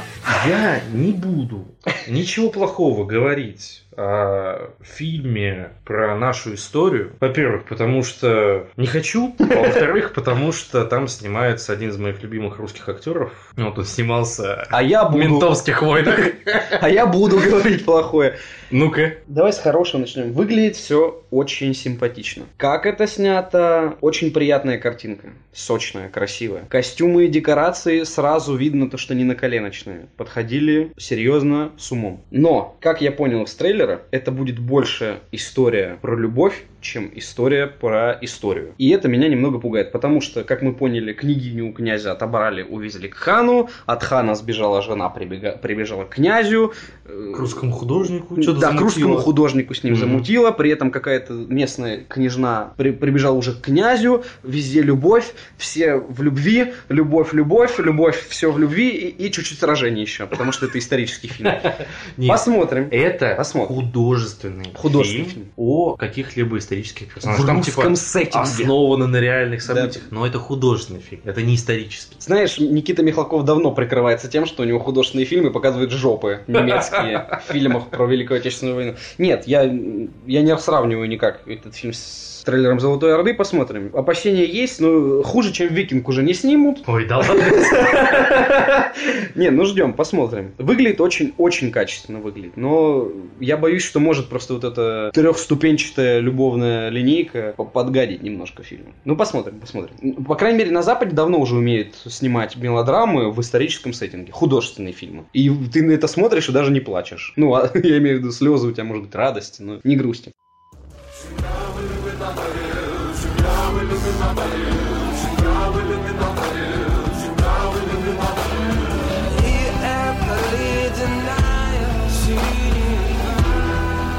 Последний фильм, который я хотел обсудить, за который лично я переживаю, я буду проводить и дальше агитацию, ходить на все, что связано с космонавтикой в кино, потому что время, во-первых, провалилось, и для меня это удар, потому что фильм замечательный. Провалилась в прокате. В прокате, естественно, да, фильм шикарный. На осень назначен выход фильма «Салют-7» художественного. Сюжет фильма расскажет нам о э, советской космической станции «Салют-7», находящейся на орбите в беспилотном режиме. Э, неожиданно она перестает отвечать на сигналы, посылаемые из Центра управления полетами. Падение станции, являющейся гордостью советской науки и космонавтики, может обернуться не только потерей имиджа страны, но и трагедией с человеческими жертвами. Чтобы узнать причины аварии и предотвратить катастрофу, необходимо отправить на орбиту людей. Однако никто никогда не стыковался в космосе с неуправляемым объектом. Полет к станции Салют-7 до сих пор считается с технической точки зрения самым сложным в истории мировой космонавтики. Мгм. То есть события фильма расскажут нам о стыковке с первой в истории стыковки с э, Неуправляемым объектом. в 1985 году это происходило. Мгм. И э, давай теперь непосредственно о том, что же нам показали. Выглядит это круто. Бодро. Бодро. Сочно. Это выглядит так, как американцы давно уже снимают э, фильмы о, о подвигах своих национальных. И... Которые на самом деле снимали в голливудских студиях. Но не Ну, будем сейчас об ладно, этом. Нет, ну там, там сложная история про высадку на Луну. Не суть. Я имею в виду, что наконец-то наши добрались до м, этого жанра и, получается, решили снимать так, как это делают давно на Западе. Э, Это художественный фильм, и я думаю, некие допущения они себе позволят. Э, Что меня удивило и смутило немножко, это каст. Я не про актеров второго плана, а о главных героях. Это Владимир Вдовиченков, Павел Деревянко. И они будут играть, соответственно, главных героев, да. Неожиданно. Чтобы неожиданно. все поняли, Владимир Вдовиченков это тот самый чувак, который играл в Бумере. И бригаде боксера он играл. А, ну да. Да. Ну, Павел Деревянко, он в последнее время вроде в комедиях В комедии, да, да, да. То Ну, есть актеры, которые чуть-чуть как бы свою актерскую карьеру как окунули в бездну российских фильмов такого себе качества. Поэтому, ну, э, зато это будет шанс реабилитировать себя. Ну, Тём не имел в виду фильмы, которые я сейчас назвал. Они Не, я не довольно. про бригаду с бумером, да, я про то, что потом было. Ну да, да, да. И второй момент, который меня смутил, это главный трек. Это кавер на «И снится нам не рок от космодрома», Мгм. довольно посредственный и неуместный. А вот основной саундтрек, который был, вот этот бодрый, Да, да, да. он прям добавляет атмосферы. В общем, выглядит очень красиво, многообещающе. И я надеюсь, что это будет хороший фильм, потому что люди, которые за ним стоят, они, в принципе, снимали неплохие фильмы. Но с другой стороны, Да. а, когда мы смотрели «Богатыря», ты жаловался, что для нашего фильма решили взять саундтрек Да. зарубежный. Да. Тут Ну, не жаловался, я кавер удивился. На Да. советское произведение. Не, не совет. Это российское вроде. Ну ладно, пусть. А может и советское, кстати. Ну, ладно. Ну, не Такое суть, уже позднее, позднее. Да-да-да, российское. Вот. Но они взяли не совсем подходящее. Кавер Ну, не самое достойное. Да-да-да, он попсовый слишком для такого Да я согласен. события, Да. конечно. Надо было что-то нейтральное. Ну, мы не эксперты, поэтому это чисто субъективное мнение. Но вот этот подход, который они выбрали, бодрый, Триллер такой получится, мне кажется. Ну, такой, да, story movie. Может быть, он как раз-таки скажется, но на кассе, и многие люди пойдут, потому что Вот, кто-то, вот, наверное, да, да, да. испугался, что время первых это будет более документальный. Серьезный, Хотя он тоже такой. художественный и очень бодрый. Но они испугали, поэтому не пошли и не узнали. Да, естественно. А тут они они посмотрят, о, бодренько, типа надо будет сходить, поддержать отечественного производителя. Поэтому мы, конечно, понимаем, что и саундтрек, и постановка, они обусловлены вот именно маркетинговым решением, как привлечь аудиторию. То есть сходу с трейлера нам показывают, что они хотят для широкой аудитории этот фильм показать. Да, да, скорее всего. Но все равно я верю, что это будет хороший Слушай, фильм по качеству. А ты не думаешь, что они решили запустить два фильма по одной тематике в разных сеттингах? То есть один более серьезный, второй более а, развлекательный, скажем Ну так, да. более художественный, я не знаю, как правильно назвать его. И посмотреть, какой больше будет собирать, какой больше понравится нынешней А аудитории. это разные люди. Если бы это от, от одних людей было, тогда бы я согласился. А может, Там они совсем договорились разные продюсерские команды. Ну, не знаю. Это же все-таки от фонда кино, если не ошибаюсь. Там чуть-чуть, они не- даже не половину Да? вроде брали кассы, да. Ну, 400 миллионов бюджет. Но если это действительно так, как я сказал, то это неплохая такая многоходовочка выходит. Возможно. В любом случае, я рад всем фильмам, которые обращаются к этой тематике и пытаются ее донести до широкой аудитории. Но хоть, Ждем. хоть сейчас начали все это Да дело нет, да пусть, пусть. продвигать. Нет, я не против, только за.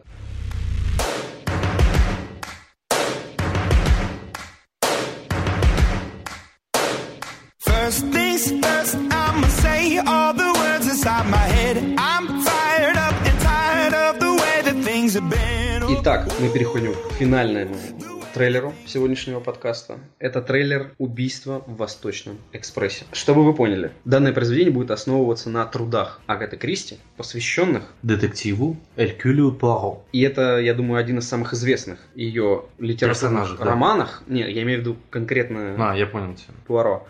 Итак, речь сейчас пойдет о фильме «Убийство в Восточном экспрессе».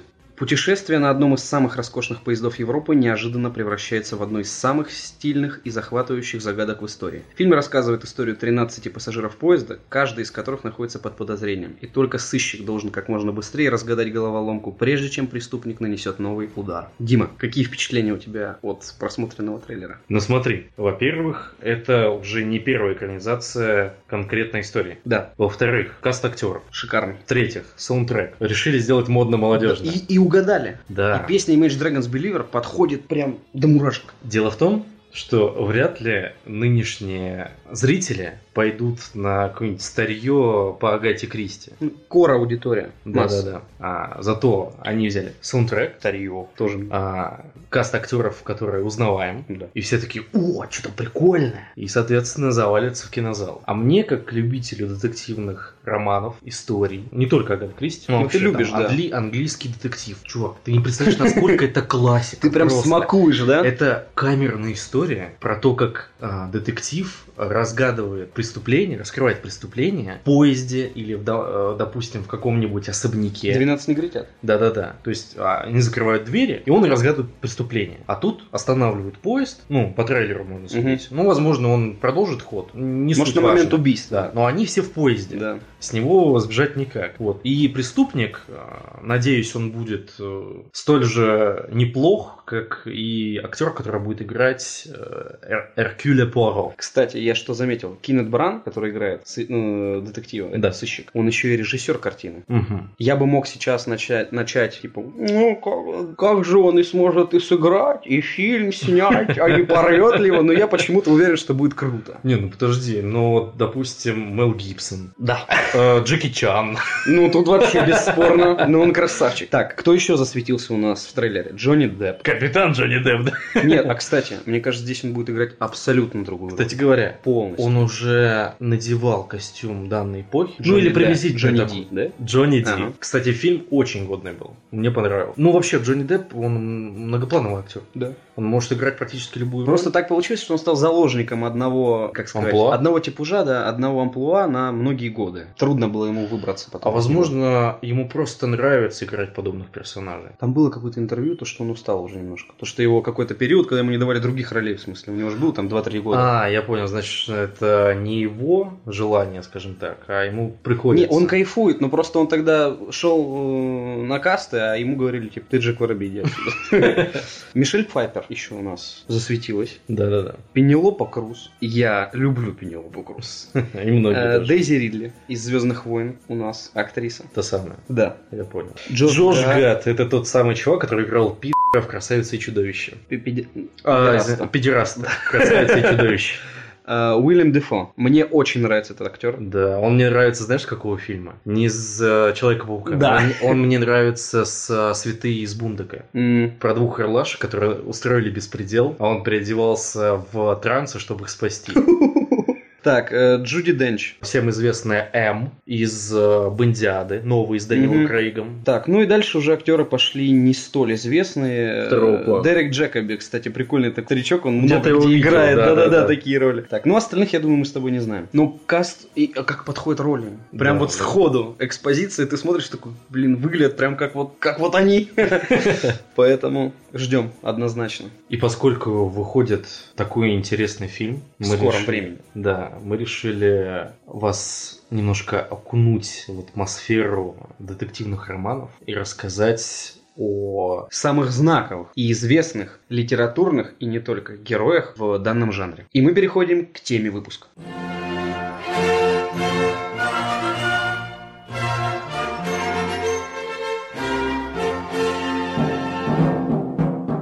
Перед тем, как обратиться к героям романов, я хотел бы рассказать о некоторых сыщиках-детективах, которые имели место быть э, в реальной жизни, И с некоторых из них даже списывали своих э, литературных героев писателей. Начнем с легендарных реальных детективов и сыщиков. И первым, о ком мы хотим вам рассказать, будет Алан Пинкертон. Мгм. Я думаю, многие из вас уже по его фамилии Да-да-да. узнали его, ну, по крайней мере, слышали. Пинкертон появился на свет в шотландском Глазго. Глазго. Мое любимое место в Шотландии. В 1842 году он эмигрировал в Америку, где и состоялся как сыщик. Уже в 1946 году молодой Пинкертон был избран шерифом своего города. Секундочку, 19 век. Да. И через 4 года он оставил государственную службу и основал собственное детективное агентство. Услуги этой конторы были востребованы, ведь она специализировалась на железнодорожных кражах. Знаменитым девизом агентства стала фраза «Мы никогда не спим». Среди главных успехов этой организации отмечают предотвращение покушения на президента Линкольна в Балтиморе в 1861 году, а также арест организаторов похищения 700 тысяч долларов в железнодорожной компании Адамс Экспресс. Агентство Пинкертона впервые ввело в обращение фотографии преступников и их подробное описание. По крупным городам страны рассылались такие портреты, что значительно ускорило поимку бандитов. Считается, что Перкинтон основал, а его сыновья развили классификацию преступников. Сыщик завел картотеку известных жуликов с указанием их специализации. Знаменитый детектив умер в 1884 году. Причиной стала развившаяся из-за случайного прокуса языка гангрена. Бесславный конец.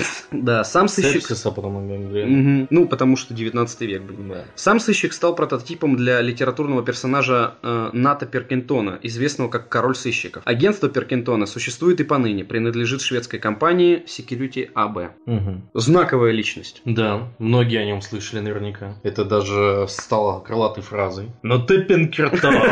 Что типа это. Дмитрий, о следующем расскажешь нам ты. Итак, самый известный сыщик, о котором сняли кино. Жен Франсуа Видок, 18-19 век. Самый знаменитый сыщик в истории. Этот человек успел побывать в- по обе стороны войны криминала с законом. Видок родился во французском Арасе, в семье пекаря. В 14 лет подростка совершил свое первое престу- преступление. Им случайно был убит учитель по фехтованию. В итоге Виток решил бежать из родного города в Америку. Но путешествие не состоялось. Жен попал в армию, где оказался весьма плохим солдатом. Виток участвовал в многочисленных дуэлях, наказывался, а в итоге дезертировал. Свою молодость Жен провел в преступных бандах, где постоянно грабил и убивал. За многочисленные побеги из тюрьмы его прозвали оборот и королем риска. В итоге прежние криминальные друзья настолько осложнили жизнь французу, что он решил сделать необычный шаг. Видок предложил свои услуги префектуре Парижа. Перебежчик.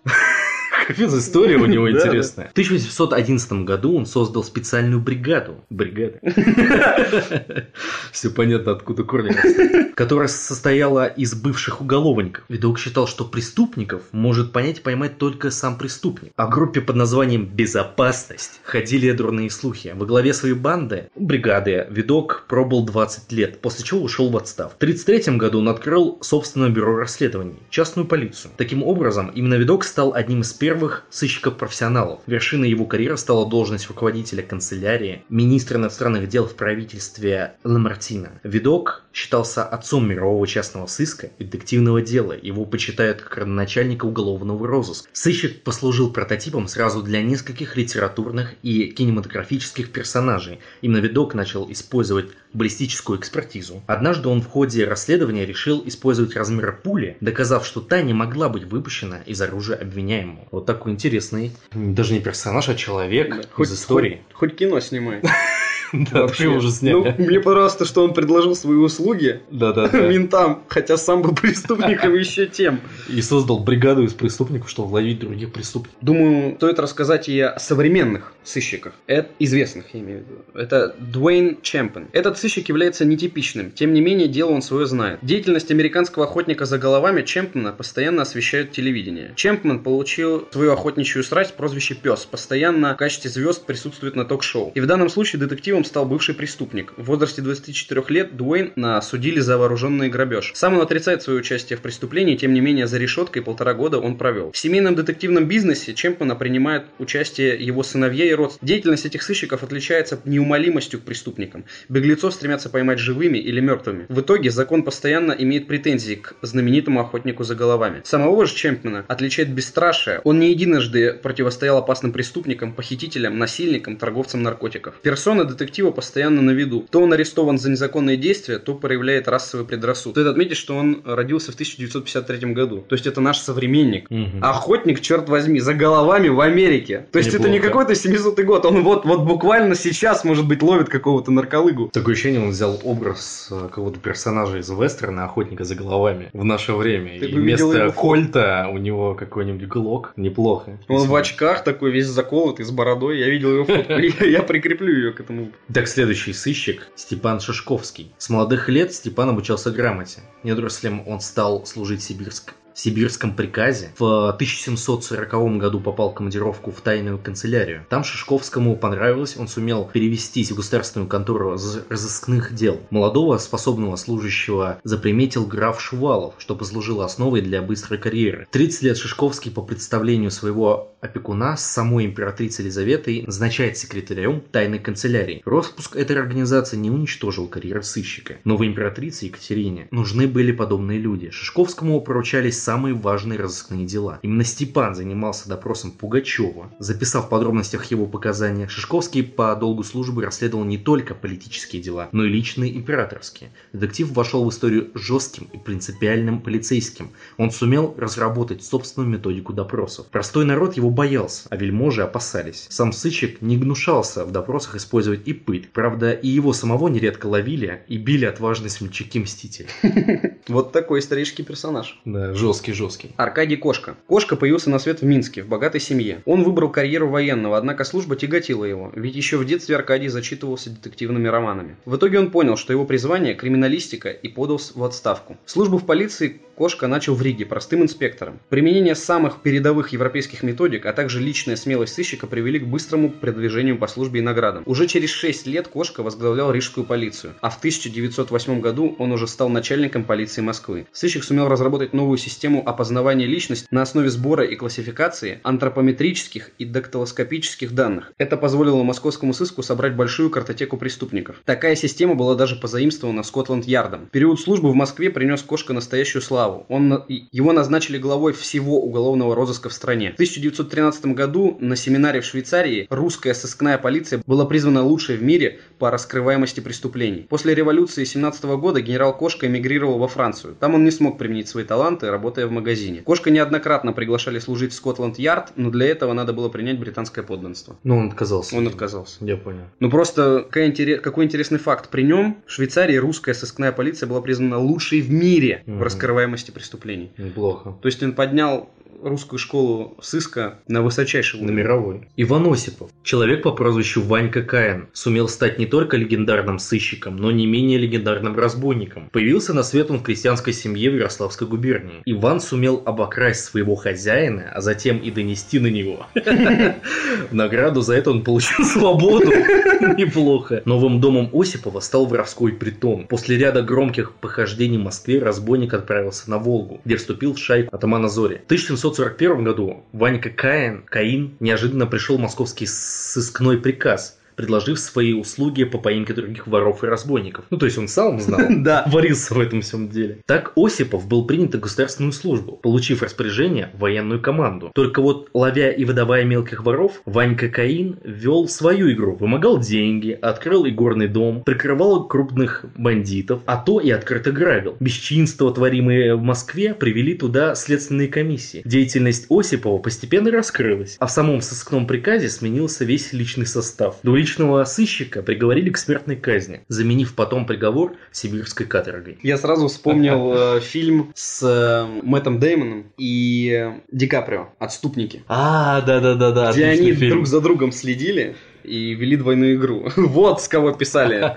С Ивана Осипова. Итак, следующий наш э, исторический герой это Осип Шор. Деятельность этого человека положила начало известнейшему литературному персонажу. Правда, Остап Бендер, которого списали с него, не был детективом, но в хитрости, изворотливости, настойчивости в достижении целей ему не откажешь. Остап Беньямович Шор родился в Никополе, но детство провел в Одессе. Его учеба в Петербурге была прервана революцией. Пытаясь вернуться в Одессу, Осип по пути домой представлялся то гроссмейстером, то женихом, то представителем подпольной организации. А одну зимовку он даже провел в статусе жениха толстой тетушки. В Одессе Шор начал работать в уголовном розыске, в частности, э, воюя с бандой Мишки Япончика. Сыщик бандитов не щадил, а сопротивлявшихся нещадно уничтожал. Неудивительно, что преступники быстро сдавали своих подельников. После того, как бандиты Япончика по ошибке вместо инспектора убили его брата, Осип уволился и переехал в Москву. Там он много рассказывал о своих авантюрных приключениях, что и было услышано писателем Катаевым. Именно он подсказал сюжет Ильфу и Петрову. Шор был веселым и общительным человеком, которого побросало по жизни. Тоже интересная история.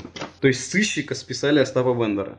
Яков Вагин. Этого человека считают одним из основателей советской школы сыска. Яков родился в Харькове в 1926 году. В системе МВД он проработал 65 лет. С начала войны Вагин с семьей был эвакуирован в Пермь. Оттуда по комсомольской путевке его направили в органы внутренних дел. Серьезная школа жизни прошла в Якутии в отделе борьбы с бандитизмом. Затем Вагин вернулся в Пермь, где в 27 лет возглавил первый райотдел милиции. Уже в 1969 году сыщик стал начальником уголовного розыска Пермской области. Там он смог в полной мере проявить свои личные качества. По уровню раскрываемости Пермь уступала только Москве и Ленинграду. Вагин смог раскрыть громкое дело бандита Ведерникова, поймать кунгурского маньяка. Милиционера отличала крайняя человечность. Он стоял горой за своих подчиненных. Это позволяло им спокойно работать и принимать нестандартные решения. Талантливый организатор Яков внедрял самые передовые средства для раскрытия преступлений, в том числе и приборы ночного видения. В следственные группы он набирал специалистов разного профиля, каждый из которых, как элемент часов, занимал свое место. То есть это человек, который использовал все передовые технологии и приглашал к работе людей всех специальностей, чтобы э, со всех сторон подойти к делу. Интересная личность. Да, и причем, скажем так, он наш современник. Ну, практически, да, он Да.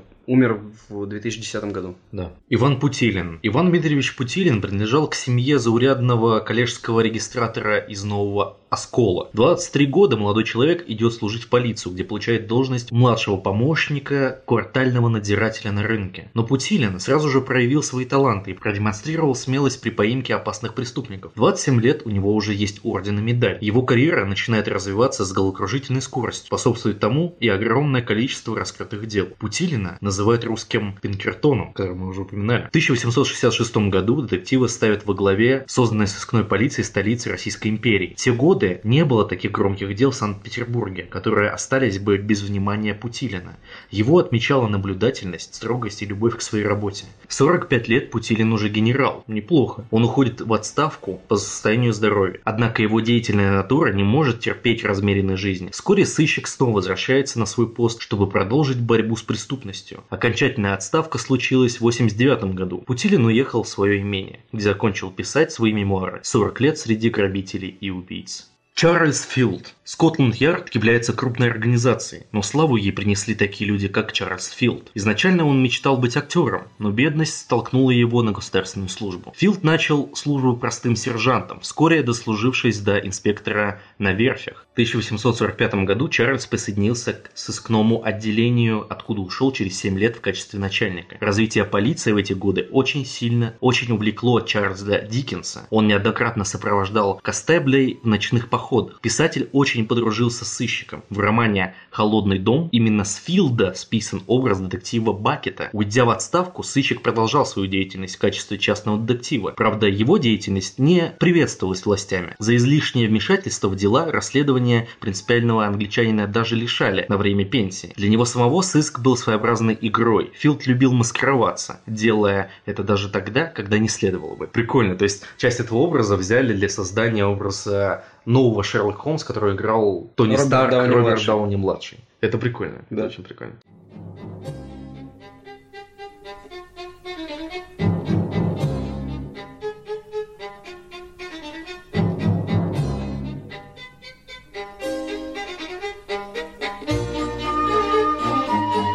Что ж, теперь перейдем к литературным героям. Итак, э, начнем мы с не самых известных. Про Шерлока Холмса и Эркюле Пуаро. Мы расскажем немножко позже. Я хотел бы отметить комиссара Мегре. Это герой популярной серии детективных романов и рассказов Жоржа Семенона. Мудрый полицейский с неизменной трубкой в зубах. Первая книга, главным героем которой является комиссар Мегре, э, Петр Латыш. Эту книгу Жорж Семенов за 4-5 дней отпечатал на машинке на борту парусника «Осток» на стоянке в порту Дейлфилд. Так и родился комиссар Мегре, широкоплечий, грузный человек в шляпе-котелке и плотном драповом пальто с бархатным воротником и неизменной трубкой в зубах. В последующих романах он стал главным действующим лицом. Я хочу отметить, что у французов это очень популярный сыщик и детектив, и про него снимали много и фильмов, и даже, кажется, сериал. Да, да, да. В 1966 году в голландском городке Делфизейл, где в первом романе цикла родился комиссар Мегре, был поставлен памятник этому литературному герою с официальным вручением Жоржу Симену свидетельства о рождении прославленного Мегре, где значилось следующее. Мегре Жуль родился в Дейлсвилде 20 февраля 1929 года в возрасте 44 лет. Отец Жорж Сименон, мать неизвестна. Это ему такое свидетельство о рождении. автора. Прикольно. Своему любимому герою, комиссару Мегре, Семенон посвятил 75 романов и 28 рассказов. Приключения Мегре стали сюжетом для 14 кинофильмов и 44 телевизионным передачам. Отметим Джейн Марпл, более известную как просто Мисс Марпл. Персонаж детективов Агаты Кристи, появившийся в сборнике рассказов «13 загадочных случаев» и в 12 ее романах. Марпл – старая дева, детектив-любитель, живущая в небольшой английской деревне Сент-Мэри-Мид. Впервые Мисс Марпл появилась в рассказе «13 загадочных случаев», который был опубликован в журнале The Royal Magazine в декабре 27 года. Далее она появлялась в таких романах, как «Убийство в доме э, викария», «Забытое убийство» и в многих других произведениях Агаты Кристи. Сама Агата Кристи о своем персонаже отзывалась так. Когда мисс Марпл родилась, ей было уже под 70, что, как и в случае с Пуаро, оказалось неудобным, ибо ей предстояло еще долго жить вместе со мной. Если бы я обладала даром предвидения, я бы в самом начале придумала не по годам смышленого мальчика-детектива, который взрослел и старел бы вместе со мной. Понятно. Она даже не предполагала, что она станет такой популярной. Еще я хотел бы отметить э, Глеба Жеглова. Это один из главных героев милицейского детектива братьев Вайнеров «Эра милосердия». И снятый по их же сценарию экранизации «Место встречи» изменить нельзя, действие которого происходит в августе-ноябре 1945 года. Роль Жеглова в фильме сыграл Владимир Высоцкий, оперативный работник Московского уголовного розыска, начальник отдела по борьбе с бандитизмом. Петр Валь сообщает о прототипе, с которого он списал Глеба Жеглова. Как рассказал мне писатель Георгий Вайнер, один из авторов романа «Эра милосердия», где впервые появился Жеглов, у него был реальный прототип с той же самой фамилией, только звали его Станислав Жеглов. Он работал в 60-е годы в московском уголовном розыске. Однако больше эта информация нигде не подтверждалась, и говорится, что в основу персонажа легли черты разных людей. Есть и указание, что Владимир Арапов, прототип Шарапова, имел нрав крутой и характером больше походил на киношного Жеглова, нежели на интеллигентного Шарапова. В книге образ отличается от первоисточника, от привычной кинематографической трактовки. Согласно книге, Жеглову 25-26 лет, он всего на несколько лет старше Шарапова. Высокого роста, ловок, подвижен, быстрые коричневые глаза на выкате. Смуглая кожа и сине-черные волосы. Очень широк в плечах. А, Пару слов о самом произведении. «Эра милосердия» – детективный роман братьев Вайнеров о борьбе московской полиции и прокуратуры с уголовными элементами, расплодившимися во время военной разрухи. Действие происходит в августе-ноябре 45 года в Москве. Война окончена. Владимир Шарапов, фронтовик, от имени которого написан роман, направлен для прохождения дальнейшей службы в милицию. Хотя Шарапов опытный разведчик, его юридические знания невелики. Поэтому его для учебы и стажировки назначают в отдел из оперативных групп Московского уголовного розыска – МУР. Мгм. Эта группа возглавляется Глебом Жегловым и входит в отдел по борьбе с бандитизмом – ОББ. Мгм. Группа Жеглова должна ликвидировать банду «Черная кошка». Банду так называют потому, что после каждого дела они оставляют на месте преступления либо живого черного котенка, либо рисунок кошки.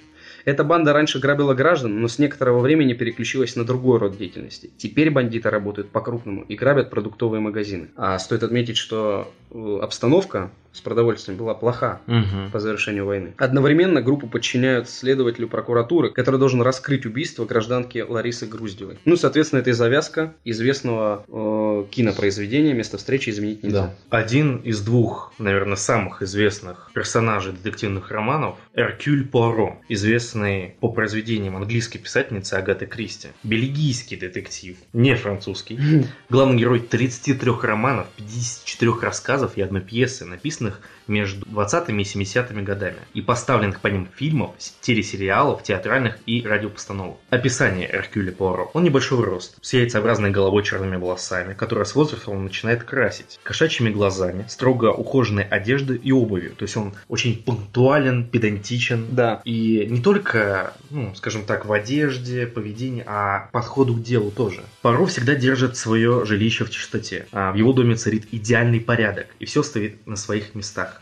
Разумеется, свои усики он считает своей гордостью. Это почти маниакальная страсть к порядку помогает ему в раскрытии преступлений, как, в принципе, я уже и сказал. Пуаро также не отличается скромностью и открыто называется великим человеком. В сериале BBC а, с Дэвидом Суше показано, что эта черта является для Пуаро своего рода маской, которая сыщик прикрывает свою личную уязвимость. Ну, возможно. Расследование он старается завершить драматическим финалом, иногда даже с театральными элементами. Именно поэтому он никогда не посвящает свои выводы ни капитана Гастингса, ни ин- инспектора Джепа, а оставляет все подробности и решения очередной головоломки на последний акт. Раскрывая в процессе расследования семейные драмы и любовные тайны, даже некоторые незначительные преступления, он делает их достоянием общественности только по крайней необходимости. За все время проживания в Англии Пуаро ни разу не интересовался женщинами, что странно. Он сам говорил, что женщина его слабость, и он не влюблялся ни в кого. Сыщик влюбился лишь однажды, в Бельгии, когда был молодым и работал в полиции. В девушку по имени Вирджиния Миснах. Но этот роман не был удачным. Но думаю, важно отметить, Ну. что хоть Пуаро и владел английским языком, он все равно говорил с акцентом. Ну, возможно, французским, потому что французский язык. Потому что Агата Кристи. Агата Кристи. Да. И это было его изюминкой, помимо его педантичности. И усиков. Да-да-да. Что касается работы самого Эркюля, метод Пуаро заключается в том, чтобы увязать все факты, какими бы незначительными они ни казались, в единую картину. Что-то это напоминает. Он способен запоминать мельчайшие детали показаний свидетелей. Кроме того, он весьма наблюдателен. От его глаз не скроется ни единая улика. Именно эти детали приводят его к правильному решению задачи. То есть самые знаменитые сыщики э, имеют общие черты. Черты. Стремление к истине и отсутствие щепетильности позволяет ему рыться в чужих вещах, читать чужие письма и послушивать разговоры. Гастингс, как типичный английский джентльмен, всегда протестует против подобных методов. Пуаро также любитель психологических экспериментов. Такие опыты не раз позволяли ему вычислить убийцу. Пуаро говорит о роли детектива так. Эксперты собирают факты, а роль детектива разгадать преступления методом логической дедукции. Правильно восстановить цель событий, увязав их с уликами, но превыше всего понять психологию преступника. Я уже упомянул второго главного персонажа романов Агаты Кристи про Элькюра Пуаро. Это Артур Гастингс. В первой же книге Пуаро встречается с капитаном, который, с которым он познакомился еще ранее в Бельгии. И они становятся друзьями. Присутствует Гастингс и в последней книге с участием Пуаро «Занавес», где становится главным героем и раскрывает тайну сюжета уже после смерти великого сыщика. Это стоит отметить, что, видишь, у всех есть э, помощники. Ну, не столько помощники, сколько друзья и спутники, которые э, завершают, дополняют э, э, главного героя. То есть все его недостатки уравновешивают. Но знаешь, почему мне этот дуэт нравится больше, нежели дуэт э, Холмса и Ватсона? Они дихотомия. Один педантичен, но беспардонен, а второй также педантичен, но при этом он джентльмен. И они оба не обделены умом. Если Холмс, он гений, скажем так, но при этом он социопат, немного аутист. Аутист. Да, да, да, да, да. А, То Ватсон просто строгих правил военный, бывший военврач. Но он очень сильно помогает ему в раскрытии. И э, является его надежной опорой в первую очередь. Да.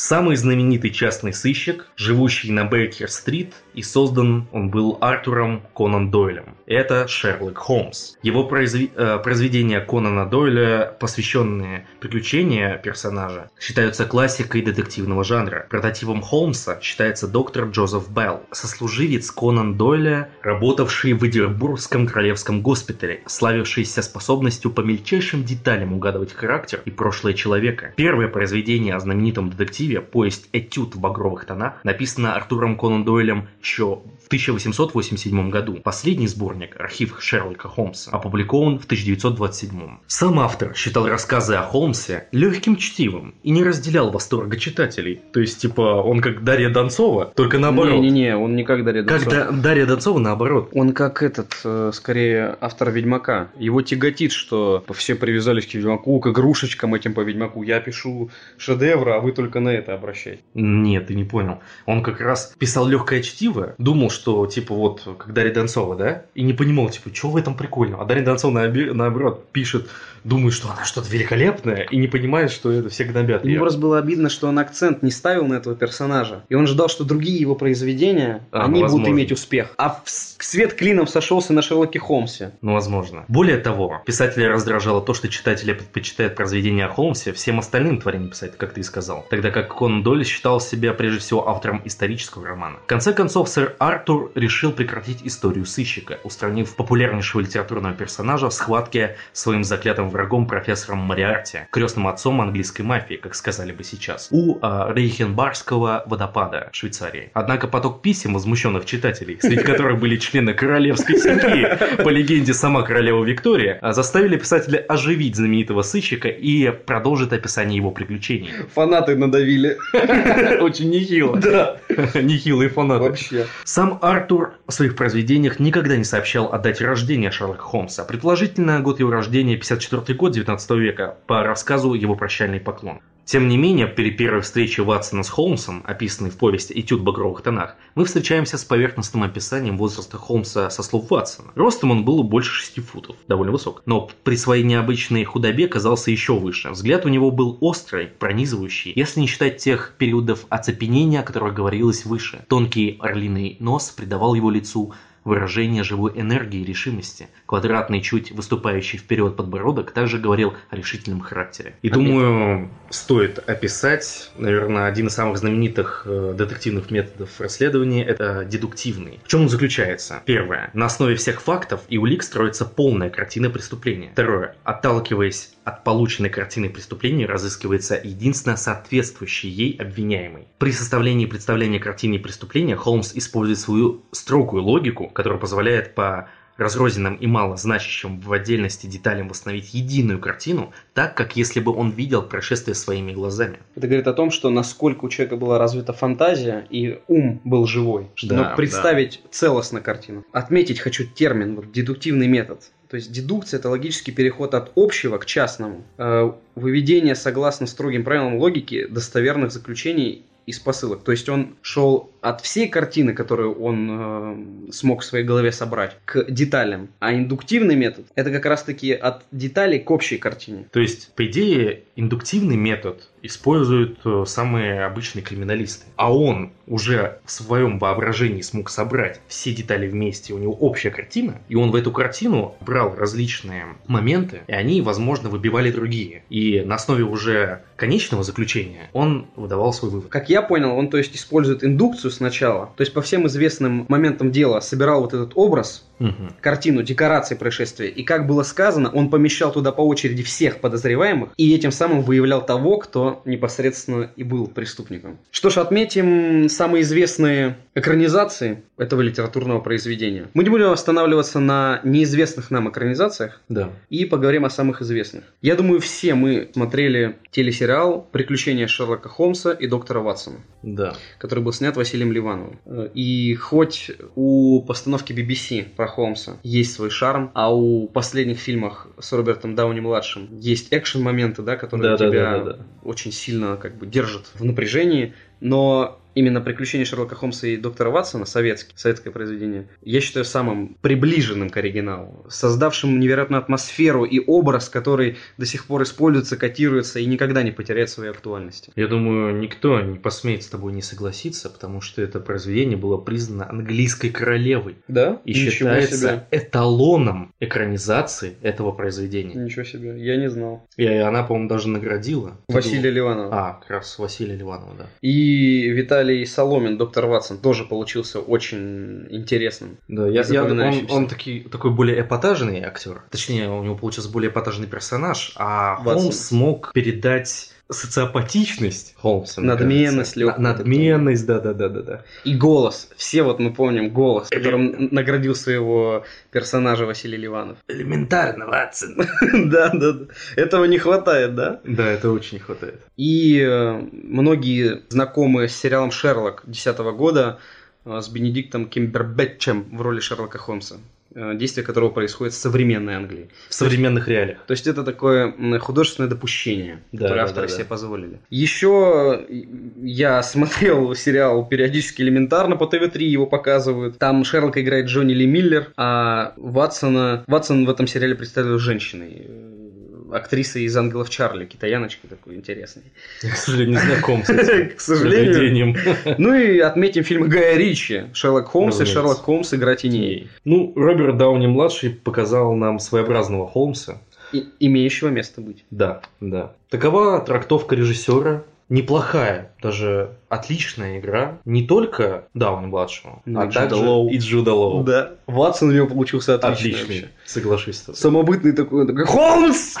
Да, да, да, Когда он да. проиграл что-то или вовсе деньги, или день рождения его Да. отмечали, помнишь? Ватсон а, как раз более заядлый игрок. Да-да-да. Но когда Холмс творит что-то у себя дома, ну не у себя даже дома, а у миссис Хадсон, то вот э, Ватсон начинает просто злиться, не на шутку, готов просто задушить Холмса. Забавно, очень забавно, хорошо, интересно. Что ж, теперь вы знакомы с самыми известными литературными персонажами, детективами и сыщиками, и историческими личностями, даже с некоторых, с которых, из которых списали своих персонажей писатели. Да. И можете блеснуть этими знаниями в компании и показать свою эрудированность, потому что наш подкаст делает вас образованней. Ну, естественно, новости Омска, куда мы без них. Вот в Омск нужно какого-то следователя, чтобы он понял, что там происходит. Я бы сверхъестественное снял в Омске. Кстати, сверхъестественное. Детективы, братья, винчестеры. Но они не детективы. Они раскрывают преступления мистического характера. Ну тогда уж и... И становятся элементами для фанфиков, ге- Фу, фу, тихо. Не будем об этом. Я бы еще отметил такого детектива, как главных героев киноэпопеи французской такси. Да какие они там... Даниэль, между прочим, кстати, раскрывает все четыре фильма, все преступления за своего друга. Там же Марсель, там же дело в полиции происходит. Так что это детективы, Дмитрий. Я поз- позволю, но я с тобой не А соглашусь. как же офицер Жадер? По машинам! А как он в кокс упал? Они смотрят за игрой э, футбол, где он просто разносит в ворота мечом, и потом, а что с ним дальше делать? Ну, мы его на марафон отправим. Эмильен, я вспомнил. Эмильен, зовут. да-да-да, Следователь точно. Эмильен. Из-за него все Даниэль делает абсолютно. Помнишь, как он это по резине э, этих экспер- э, с экспертизой этих э, следователей пригнали, они там пробы резины берут. Даниэль походит, пахнет рыбой. Они были в порту. Он такой, так, уволены, будете регулировать движение с понедельника. Вот мы раскрыли дело под кодовым названием «Несущее слово», вычислили Мариарти. Теперь ты можешь быть спокоен, мой друг. Кстати, где он? Он пропал! Он пропал! О, нет! В любом случае, Шерлок, мы вернули подкаст в руки наших друзей, и они могут заниматься своим делом дальше. А нам нужно распутать новое преступление. Куда же пропал экс Эркюль Пуаро Мариарти? Черт возьми, да. Погнали, Жеглов. Бобик ждет нас у студии. Поехали.